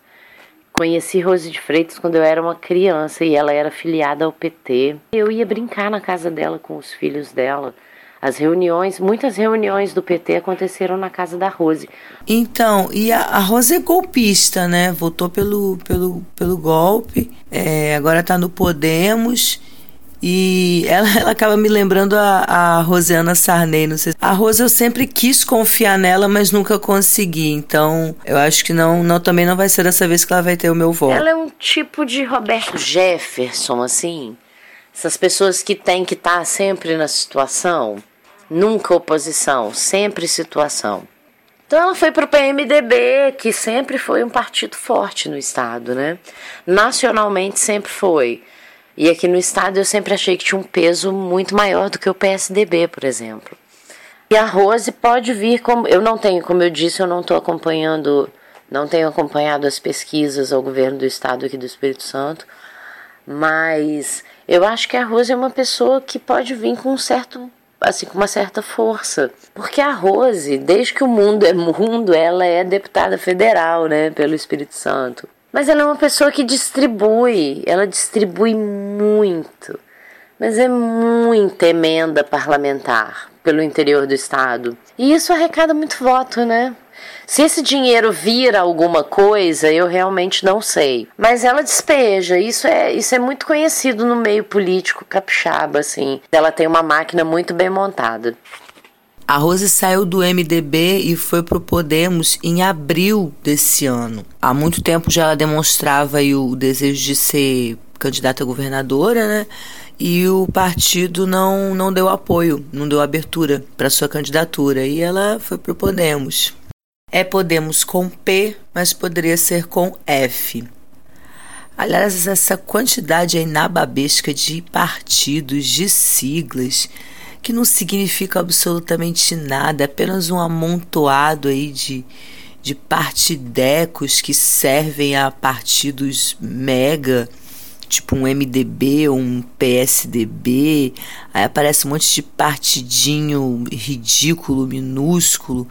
Cara, isso tinha que acabar, bicho. Ah, não, é, é, a total banalização do sistema eleitoral brasileiro, essa coisa dos, desse monte de mini partidos. E cada hora cria-se um novo partido e tal. Banaliza a função de um partido, de um partido político dentro do sistema que a gente vive, que é, é um papel que existe, é importante e que é constantemente ignorado pelas pessoas. As pessoas, a população insiste em achar que está votando em um ser humano e nunca é assim. O sistema não deixa funcionar dessa forma. Quando você vota num camarada, você automaticamente está carregando os ideais de um partido junto. E isso se, isso se, é, se formaliza quando a pessoa que você votou nela está lá no poder e na hora dela defender as leis, defender ou não, aprovar ou não as leis que estão sendo criadas para o nosso país, no caso do legislativo, por exemplo, as pessoas ignoram que o partido vai mandar o camarada votar no que achar que é mais interessante para o partido. Então, assim, o ser humano não chega lá e vota no que ele quer, não. É um voto partidário. Então, assim, partido tem importância, cara. É que é aquele outro velho problema, né? Ah, muitas vezes a grana federal chega, só que chegou no estado ou chegou no município, vira vira fumaça. É, essa é uma birra que eu tenho. Essa é uma birra que eu tenho com o brasileiro de ter feito essa merda desse impeachment da Dilma.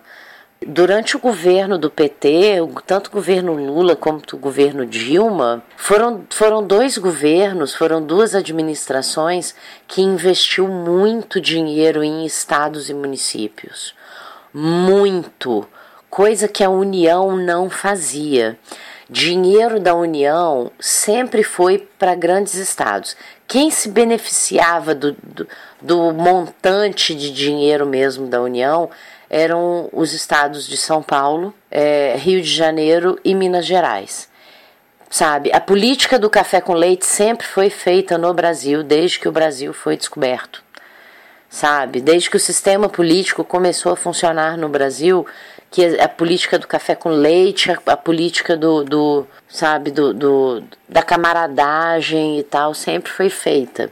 E esses três estados sempre comandaram a demanda e a distribuição da renda, inclusive porque for, é, sempre foram os estados a elegerem o maior número de representantes no legislativo, entendeu? Tanto Senado quanto, quanto Câmara Federal é, eles, eles detinham muito, sempre detiveram muito poder nessas instâncias. Então, assim, foi no governo petista que a União tomou para si essa responsabilidade de fazer o dinheiro circular o país inteiro.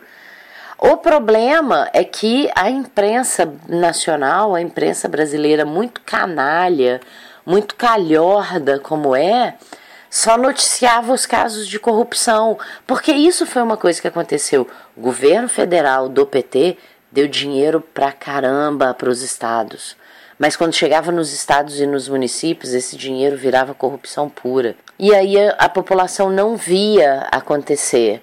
E quem saiu queimado nessa história toda foi a União, que fez o papel dela de distribuir o dinheiro para os estados e municípios. E mais uma vez o brasileiro vai certamente cometer o mesmo erro de nos seus estados e nos seus municípios votarem nas mesmas merdas. Isso é que é difícil, isso que é difícil. A corrupção, a, a corrupção que, que a, que a imprensa gosta de dizer que foi intrínseca do governo petista, ela não partiu da União, ela não partiu do governo federal. Ela começou igual um câncerzinho nos estados e municípios. E aquilo foi crescendo, foi crescendo e virou metástase. E aí também e não querendo e não querendo dizer que nas instâncias federais não houve corrupção. Houve. O caso da Petrobras está aí para mostrar e outras situações também estão aí para mostrar. O problema foi o PT ter pago a conta sozinho, quando na verdade, se você pegar as listas da Petrobras de quem desviou dinheiro e tal, são outros partidos. É PPS, é PTB, é PMDB, mas a população insiste em ignorar o básico e o que está jogado na cara deles para poder viver o conto da, da carochinha, que dessa vez é o Bozo. É, cara, isso aí é, é, é o resultado de ser de ser um país dominado por uma, uma imprensa oligárquica de, da, do, da, do meio de comunicação da grande massa, porque por mais que a gente tenha a gente tenha acesso à internet, a gente tenha a oportunidade, graças a Deus, de poder se informar um pouco melhor, mas a grande maioria da população brasileira não tem o mesmo acesso à internet que, que a gente tem. E, e de se informar melhor e fica à mercê de uma imprensa é, é, golpista que manipula cada vez mais descaradamente. Então, assim, vai se acreditando no que eles querem. E às vezes, a, às, às, vezes até, às vezes a verdade até aparece de outras formas, mas a pessoa não quer acreditar, porque acho que é uma lavagem cerebral. Você ficar assistindo o Jornal Nacional todo dia acaba fazendo uma lavagem cerebral na pessoa. Com certeza.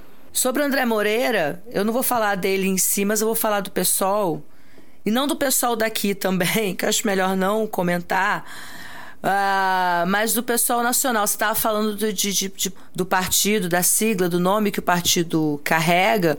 E acho que o, eu, eu, o pessoal foi um partido que, para mim, se revelou assim, mais ideias liberais neoliberais do que eu imaginava. Então, foi, uma, foi um, um partido de esquerda que, nossa, para mim foi uma decepção danada. Eu sei que você é suspeita para falar também.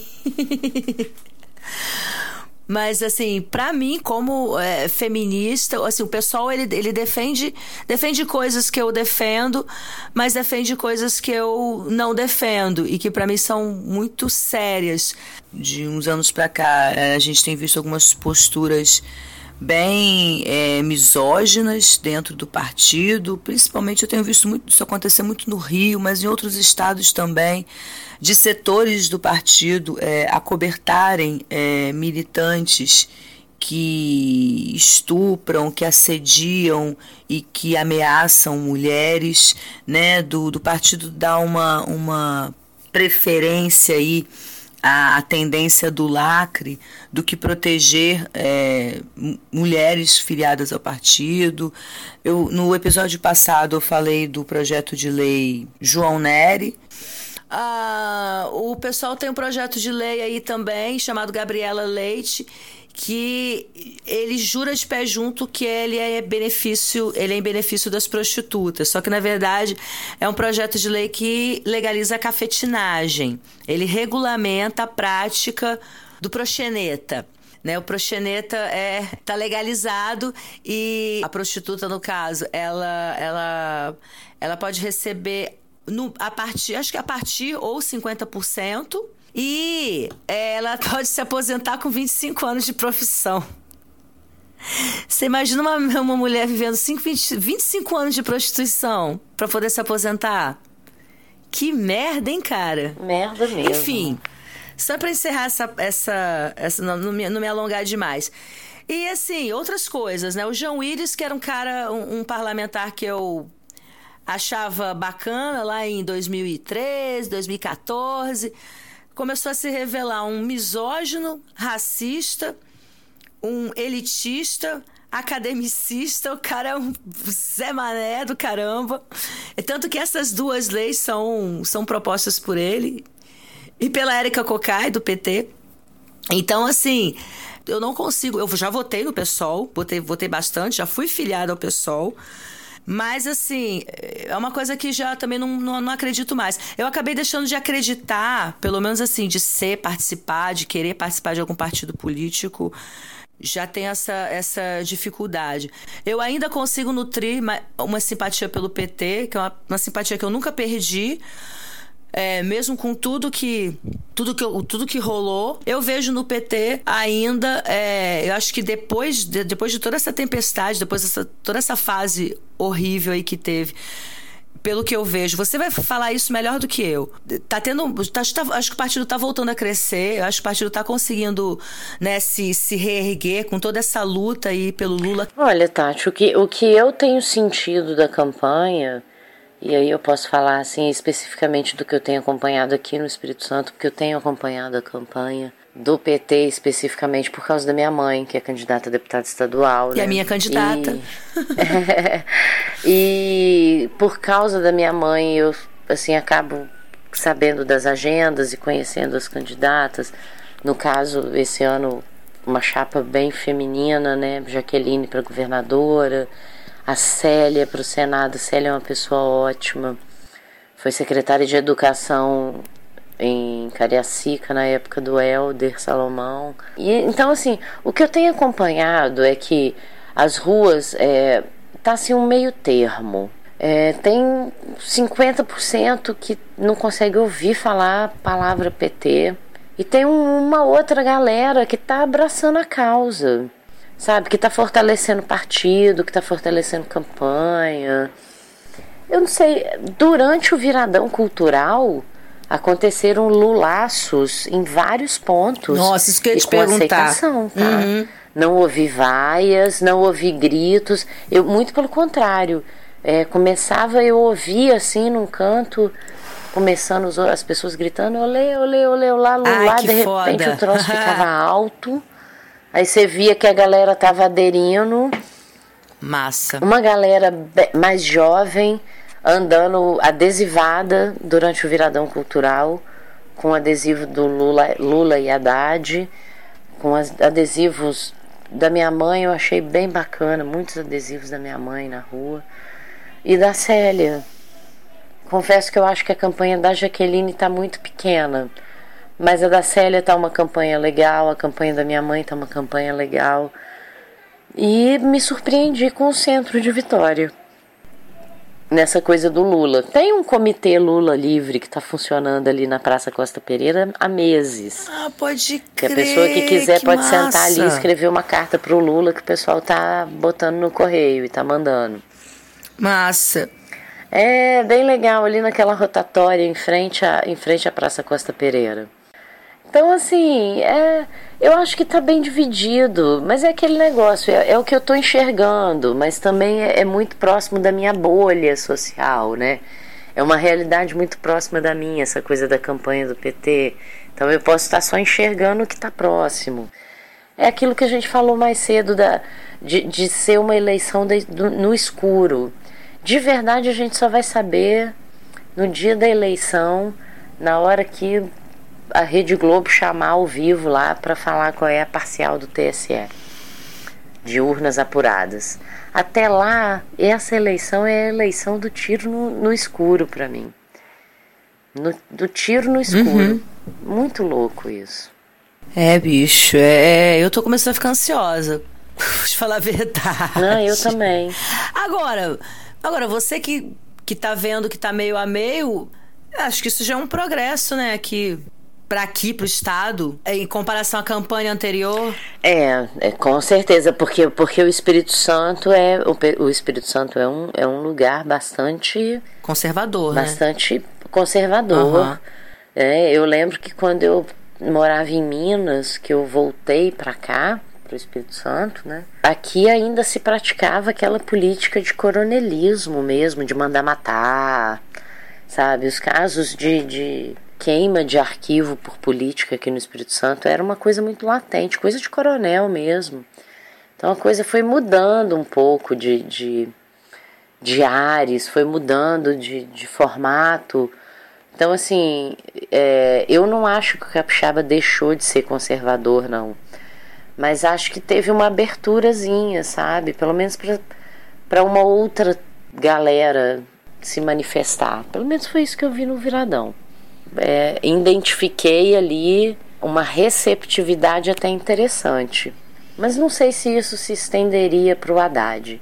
A receptividade era Lula. Eu acho que o pobre entendeu, Sabe, agora que a eleição tá batendo na porta, acho que o pobre entendeu que de verdade, e, e com todas as ressalvas que eu tenho ao PSOL, e tenho muitas, mas que de verdade só uns partidos desses, assim, só um PT através de um Lula. É, o Boulos não vai ter essa expressão, essa expressividade, é óbvio, né? Mas é, o povo começou a entender que são as pessoas mais pro lado de esquerda que vão comprar a briga deles. Não adianta ir para Paulista, para Avenida Paulista, um monte de, de gente pobre, porque está acompanhando os ricos dos, do pato da Fiesp.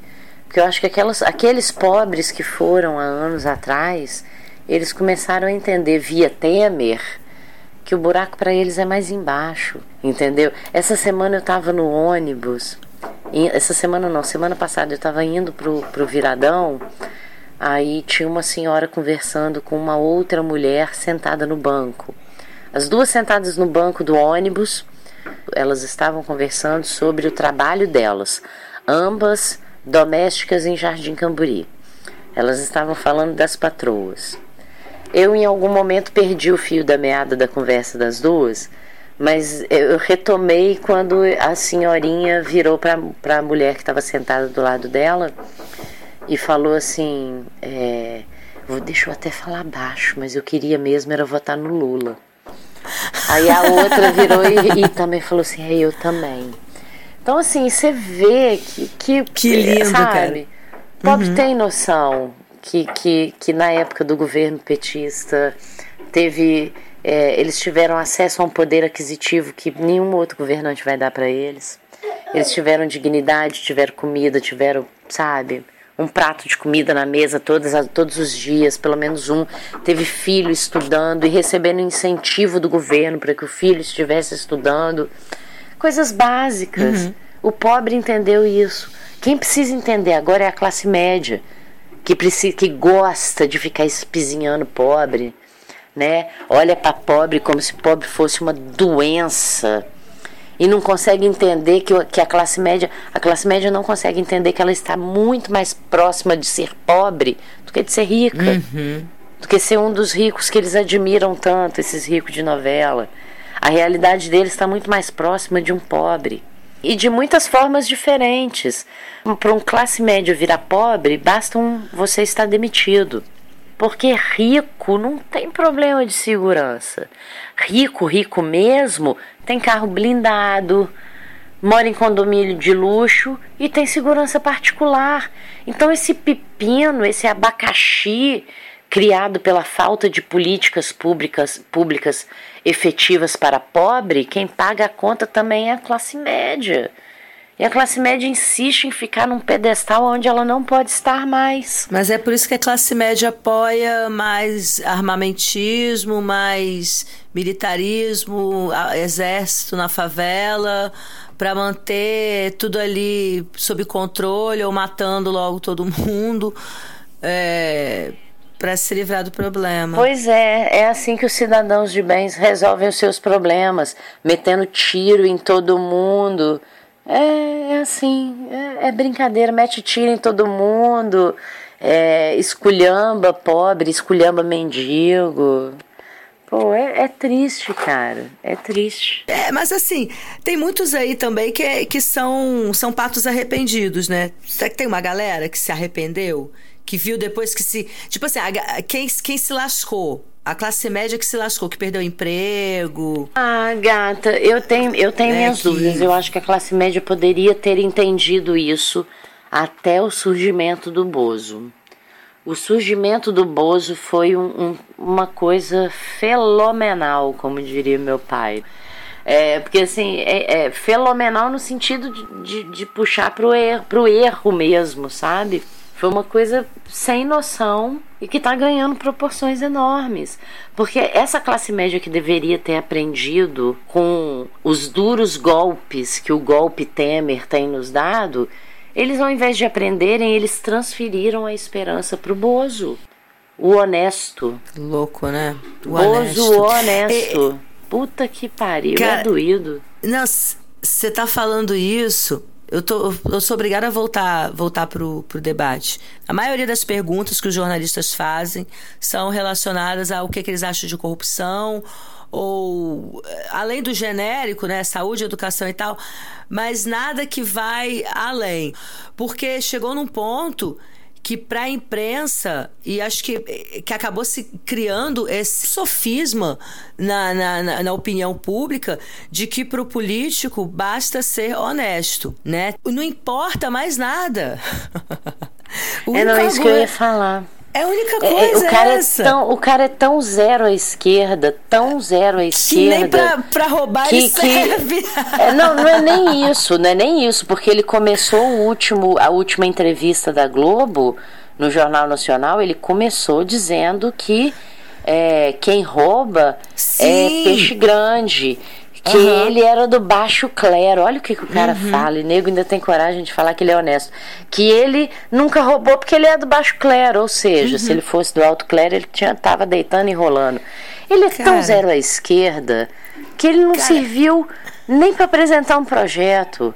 Ele vai lá, ele mama nas tetas do governo enquanto deputado federal há 200 anos lá naquele congresso, sim, vai lá só para dormir sim. e ganhar dinheiro. Ah, ele é o fim da picada. É, eu acho que o grande papel do Boulos aí foi cacetar esse cara aí no, nos debates. Você tava. Nossa, eu tava lembrando. Das, eu não vou ficar aqui falando das merdas que o Bozo fala, não, cara. Porque você começa. Você lembrou dessa. Eu já lembrei de outra nessa mesma entrevista do Jornal Nacional que ele falou que tem que tirar direito dos trabalhadores. Que assim, ou não tem emprego, ou tem direitos trabalhistas e não tem emprego ou, tem, ou o trabalhador tem menos direitos e tem mais emprego, sabe? Então, assim, o trabalhador. Isso é um, isso é um, é um discurso pronto para o empresário, para o empresário votar. O trabalhador que vota nesse cara é retardado. Simplesmente por essa frase. Não precisava nem o racismo, a homofobia, a misoginia, sacou? Só essa frase, cara.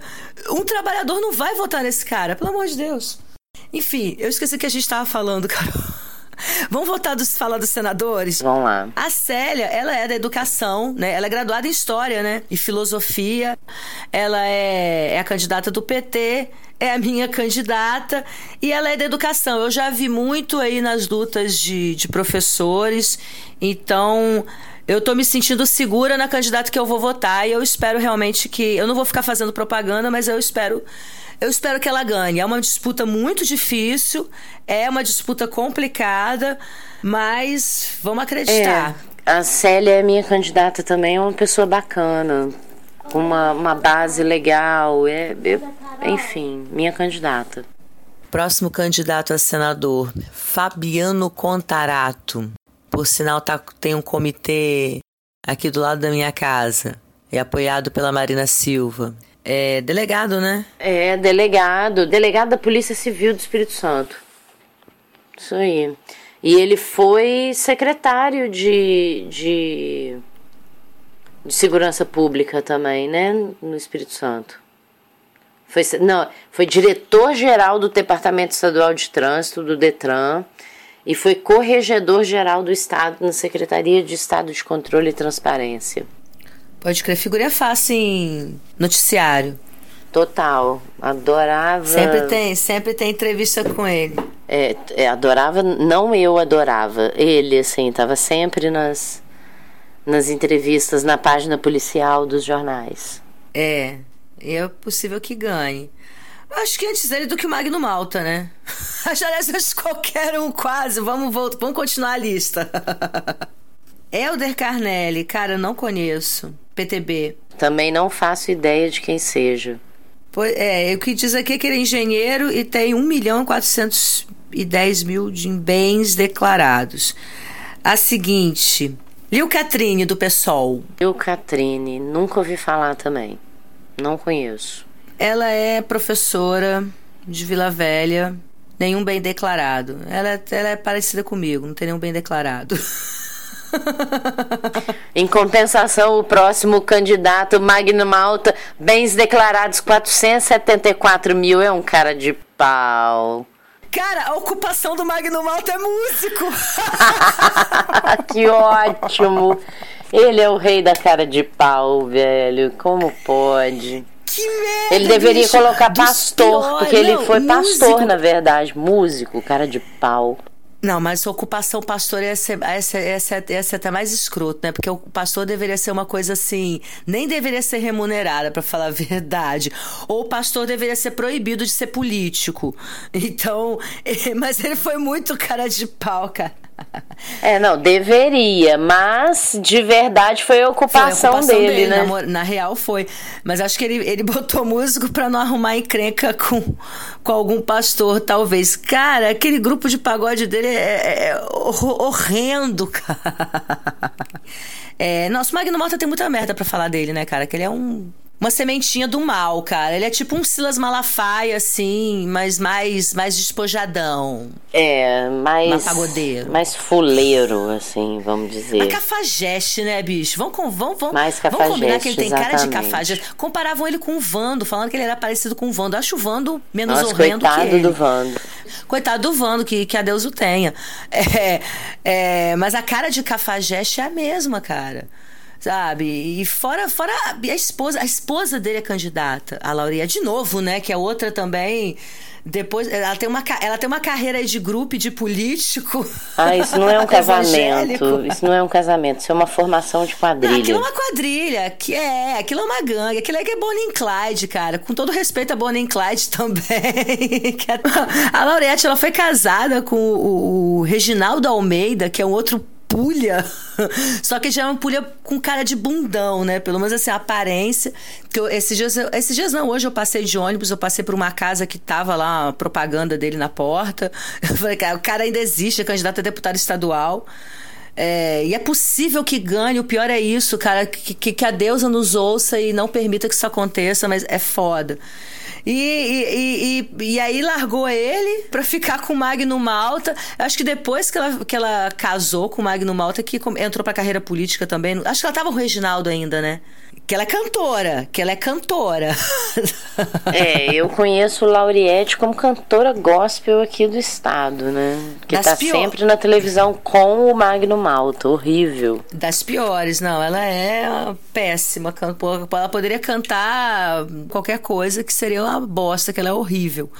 E mas ela era cantora e aí ela virou virou política. Tanto que ela é candidata, acho que é deputada estadual também, uma federal, acho que ela é federal. Eu não, não, não chequei isso também. Foda-se a Lauriette. Ah, vá de retro, vá de retro. É, vamos pro próximo aqui, peraí. Marcos Duval, do PPS. Marcos Duval, eu já ouvi falar desse cara. É, eu também, mas não, não tenho muitas, muitas referências, não. A minha referência dele, na verdade, é o, é o PPS partido de pulhas, sei lá o quê.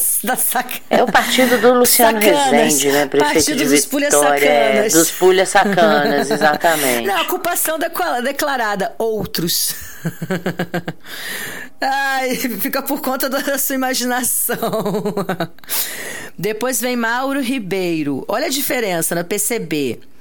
Eu nem sei com quem o PCB tá coligado, cara. Tô, é, Também não sei. Ele é do Partidão, eu gosto do Partidão. Pois é, ele, ele tem 50 anos, militante desde 85, foi líder estudantil e funcionário da CETURB. Vamos ver, a, atualmente é secretário público do PCB. Uh, ah, servidor público estadual, bens declarados 66.373. Beleza, vamos lá.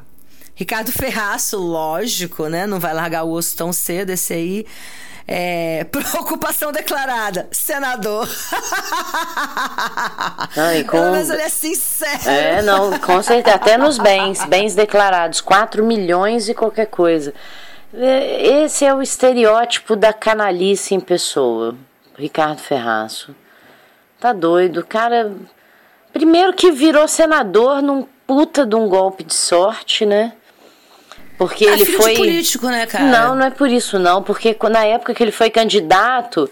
Na época que ele foi não, candidato. Não, é só por isso. Não, sim. Porque é filho do mas é, na época que ele foi candidato Desculpa. ao Senado, é, ele era um nome sem força nenhuma, sem expressividade nenhuma, sem expressão nenhuma uhum. na política capixaba. Mas como não tinha ninguém uhum. para bater de frente com ele, não tinha um outro, Paulo Artung enfiou ele igual abaixo do capixaba e nunca mais ele saiu do poder. Mas acho que é muito também herança política, política do pai, né? É, eu acho que é mais aquela coisa do nome do pai. ele mesmo em si só teve Sim, um puta sim. golpe de sorte de não ter um, um outro candidato ao Senado na época que ele foi candidato Um que candidato- batesse é. de frente com ele, assim, em número de votos e tal. Então, assim, É. foi um golpe de sorte, que aí depois que ele entrou, ele passou a enfiar dinheiro aí também nos municípios e garantiu um curral eleitoral para ele. É, o fez, se fez no, a partir do sobrenome dos das tramóias, né? Porra, 4 milhões, cara. Ocupação senador, cara. Quer dizer, tá na cara que a grana dele veio disso, bicho. Vai tomar no cu. Nossa, desculpa. É, outro golpista também, né? Que foi é, se fez aliado da Dilma, mas apunhalou. Vamos pro próximo. Rogério, Rogério Bernardo, do PMB.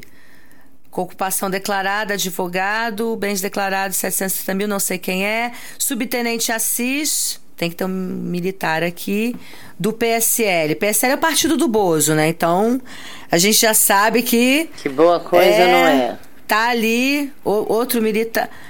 Militar no partido do Bozo tá queimado em nome da deusa. É, Ulisses Pincelli, do Novo.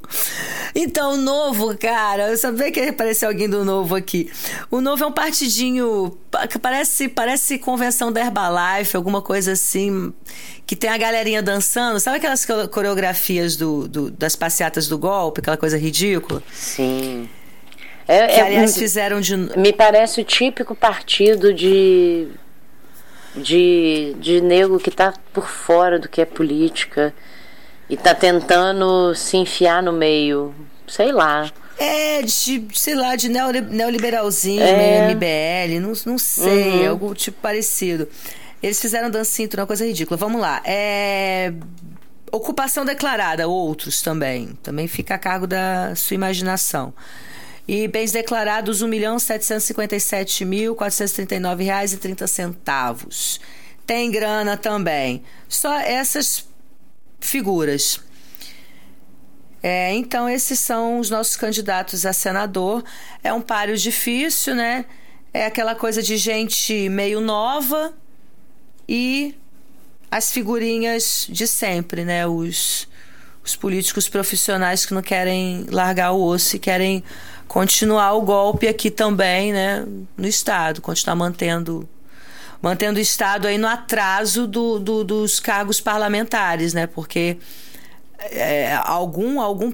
Eu tô tentando lembrar de algum parlamentar capixaba que não tenha feito merda no, em Brasília. Minha mãe. Nessa, nessa... não, não, sua mãe. Tô falando dessa. Agora. Não, sua, cara, sua mãe é exceção, bicho. porque Sua Aham. mãe é. Não, o, Tá. Helder, o Helder Salomão tem feito um bom sim, mandato, sim, tá? sim, sim, sim. O Helder. Salomão. E até onde me consta, o Givaldo também tem feito Pode um crer. bom mandato. Givaldo, que era do PT, agora tá PC do B, se eu não me engano. Foram bons mandatos, tá? Quem me surpreendeu e tem feito um mandatinho bem meia boca, bem pelego, foi o Foleto. Mas Foleto, PSB, né? O PSB pelegou absurdamente na esquerda. É, o PL, é, com certeza, o, PL, o, o PSB acho que se arrependeu do golpe agora, né? Mas esses aí são minoria, né? Você vai pegar o peso mesmo, a grande maioria dos parlamentares é, é gente desse naipe, de Magno Alta e por aí vai. Por isso que a gente precisa ter muito cuidado para votar. É, cuidado redobrado esse ano. É, cara, eu espero que eu espero assim que, que todo mundo é, tenha é, aprendido com essa lição toda aí desde, desde esse golpe de 2016, que a gente tenha aprendido o, o, o peso do poder legislativo, do judiciário também, mas o judiciário, infelizmente, a gente depende tão- do executivo, né, para decidir quem vai mandar no judiciário. Mas, mas muita das, muito, muito desse golpe, quer dizer, o judiciário deu continuidade, mas começou no legislativo. Então, é, é, a sabotagem toda do governo Dilma veio com o legislativo. O mensalão aconteceu porque o legislativo era corrupto. O governo PT só conseguiu aprovar um monte de leis que, que beneficiaram uh, os pobres, a gente, porque pagou propina para esses filhos da puta que era para estar tá lá para aprovarem sem cobrar nada. Exatamente, é exatamente. Não falou né? besteira nenhuma, é exatamente isso. Cara, isso. Nossa, isso me lembra um seriado, um, um, um drama coreano, vou citar bem rapidinho, chamado City Hunter. Ele é inspirado num, num mangá. É, que no final das contas é meio, que, é meio isso que acontece. É, o cara ele é um justiceiro, ele vive pegando bandidos e tal. E o grande bandido, no fim das contas, que ele descobre é o presidente, porque ele estava pagando propina para os é, parlamentares para eles aprovarem uma lei que é, é, que permite a educação pública na Coreia, sacou? o povo estava fazendo passeata, estava fazendo manifestações para que a educação na Coreia fosse pública e gratuita, e o presidente dependia de que o parlamento aprovasse. E o parlamento só aprovaria se o presidente pagasse. E o presidente pagou e ele foi preso pelo City Hunter. Enfim, é, eu, quando eu vi isso, cara, eu lembrei, caralho, bicho, foi isso que aconteceu com o PT. Boa comparação. Então, é, assim, não estou justificando, não estou justificando a prática, né? É, é, mas, enfim, acho que isso aí a gente vai acabar se alongando mais. Eu acho que no fim das contas é isso, então. Acho que a lição que fica é essa. Eu sou contra o voto útil, eu não tô querendo convencer ninguém de nada, mas eu acho assim que a gente, a gente deve votar com convicção e deve procurar com muito cuidado que a gente vai votar no parlamento. A gente não falou de candidato a deputado federal. Eu particularmente ainda não decidi em quem eu vou votar. E não falamos de candidato a deputado estadual. E eu vou votar na Irine 13133. Carol, com você. Deputado federal estadual. Então, a minha chapa é a Jaqueline para governadora, a Célia para Senado. É, minha mãe, é deputada estadual, 13133. é, deputado federal, vou votar no, vou votar no Helder Salomão. Gosto dele. Ah, o Helder, o Helder é uma boa pessoa. Pode crer, pode crer. Fez um bom mandato como prefeito uhum. de Cariacica fez está fazendo um bom mandato como deputado federal. É um nome que, que vale a representatividade. E ele é de uma área que eu acho muito importante, que é a área da educação. Né? É uma pessoa uhum. que é uhum. sensível a essa área, enfim. E eu tenho para mim que quem é dessa área da educação também tem uma sensibilidade maior para a área de cultura. Então são as áreas que eu acho que são prioridades são duas áreas que para mim que se tiverem bons investimentos já na minha opinião já resolve muita coisa é, na nossa sociedade. E enfim é isso. É eu acho que só para terminar também acho que mais do que nunca mais do que nunca educação e cultura tem que ser prioridade né? Eu espero que todo mundo tenha aprendido que sem cultura e sem educação não existe país. Pode ter o consumo que for pode consumir, pode comprar carro, pode comprar casa, pode, sabe, ter dinheiro, mas pode até ter mais é, oportunidades de trabalho, mas sem cultura e sem educação e sem memória, é, não existe país. Então, essa aí eu acho que é, é uma lição que eu acho que eu espero que, que, que todo mundo tenha aprendido e leve em conta na hora de, na hora de votar, na hora de escolher o candidato. Então acho que eu acho que acho que fica, acho que a gente fica por aqui então. É, continua a ansiedade, eu tô começando a ficar mais apreensiva, mais ansiosa. Isso aí, é, essa bagunça ainda, ainda tem muita coisa, ainda vai rolar. Ainda vai ter o debate da Globo. E a Globo tá pegando muito pesado, tá sendo muito sacana, muito desonesta. E, vamos ver, né? De repente a gente ainda faz uma, uma outra edição sobre eleição antes, do, antes até do primeiro turno, ou pelo menos no segundo turno, com certeza a gente vai fazer outra. Ah, eu acho ótimo. Bom, agora é esperar até 7 de outubro. Até 7 de outubro é época de botar a cabeça no lugar, pensar direito em quem vai votar, definir prioridades e se entender enquanto eleitor, sabe? Porque isso é uma coisa que o brasileiro precisa assumir também. Né, se entender enquanto eleitor. Pô, eu sou eleitor de Bolsonaro porque eu sou a favor de meter tiro em todo mundo, ou eu sou a favor, sou eleitor do do Lula do Haddad, porque eu acredito nas políticas sociais. É, ou eu sou eleitor do Meirelles porque eu sou doido varrido, ou eu sou eleitor do, do Daciolo porque eu vivo no mundo da carochinha, sei lá. O brasileiro precisa se descobrir enquanto eleitor para saber o que, que quer de verdade. Eu tenho medo disso, tenho medo do brasileiro se descobrir bolsominion até o último, a última raiz do cabelo, tenho medo do brasileiro se questionar e acabar chegando num Bolsonaro. Mas. É, eu, tenho medo, eu tenho medo até que ponto vai chegar essa manipulação da Globo, porque eu, eu acho ainda. É verdade. Que no ponto que tá. Eu tudo bem, eu vi essa pesquisa, mas eu, eu não acredito ainda que no ponto que está o Bozo ganhe. Eu acho que ele tem um, um, eleitorado ali fiel de gente retardada, porque existe gente retardada em todo lugar do mundo, existe gente retardada. Então, tem aqueles retardados lá que. Mas, mas acho que tem muita gente que ia votar que não vai mais, sabe? Eu acho que. A, eu acredito, que a minha opinião, é que depois dessa fakeada e. Muita gente continua sem, que, sem, sem querer votar nele. Mas eu tenho medo do que a Globo pode fazer. E ela pode muito bem transformá-lo, assim como transformou o Collor. Apesar de que a Globo levou um tempo transformando o Collor num herói até, até ele ser candidato. Mas como ela fez com o Collor mesmo, sabe? Trapacear, do ponto como você falou no início, né? Que a, que a Globo fez no, na eleição de 89. E manipular de tal forma de realmente fazer o, o Bozo é, disparar. Sacou? Isso aí é um receio que eu tenho. E essa, essa coisa dos militares estarem aí, do, desse vice dele militar, é, tá aí é, tomando o protagonismo da campanha, entendeu? Porque ele tem uma quadrilha por trás. Tem os filhos, tem esse general Mourão. É, a coisa tá se aproximando muito dos militares. Tá uma coisa muito, muito realmente tá foda. Sacou? Tá foda. A gente pode esperar qualquer coisa e haja especulação, haja, sabe? Haja queimação de, de neurônio aí com essa história.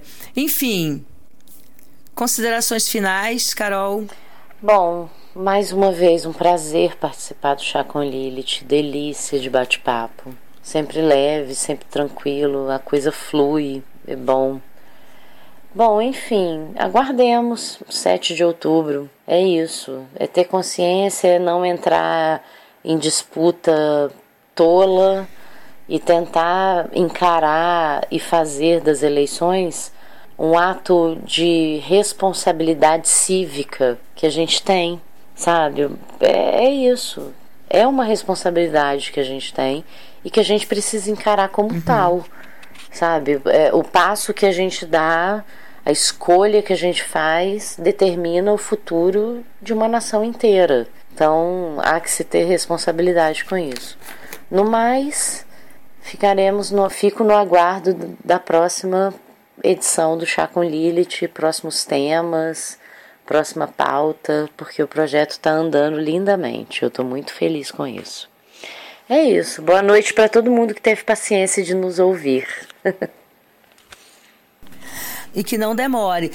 Carol, eu que agradeço demais. Eu sabia que, que essa, esse tema, falar desse tema ia ser outra coisa contigo, sabe? Precisava ser contigo.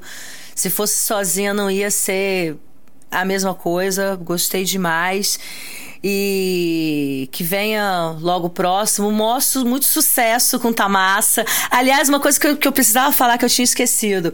É, Tamassa é uma gíria que o Batman falava muito. O Batman, para quem não sabe, era uma grande figura do metal capixaba nos anos 90.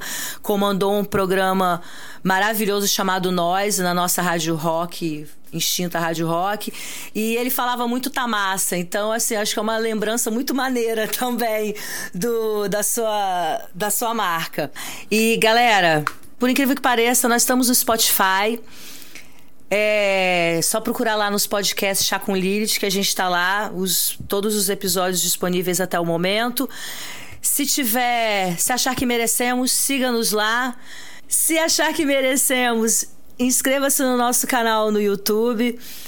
Curta a nossa página no Facebook. A gente tem um blog também. Enfim, a gente está tentando aí é, cercar por todos os lados. E é isso. Obrigada a quem, a quem ficou até agora. E aí, deixa, deixa, se tiver paciência, se tiver afim, deixa aí no seu comentário em quem você vai votar. A gente não está aqui para. A gente está aqui manifestando mesmo o nosso voto, porque nós somos criaturas políticas, mas a gente respeita o voto de todo mundo, menos no Bozo. No Bozo a gente não respeita, não.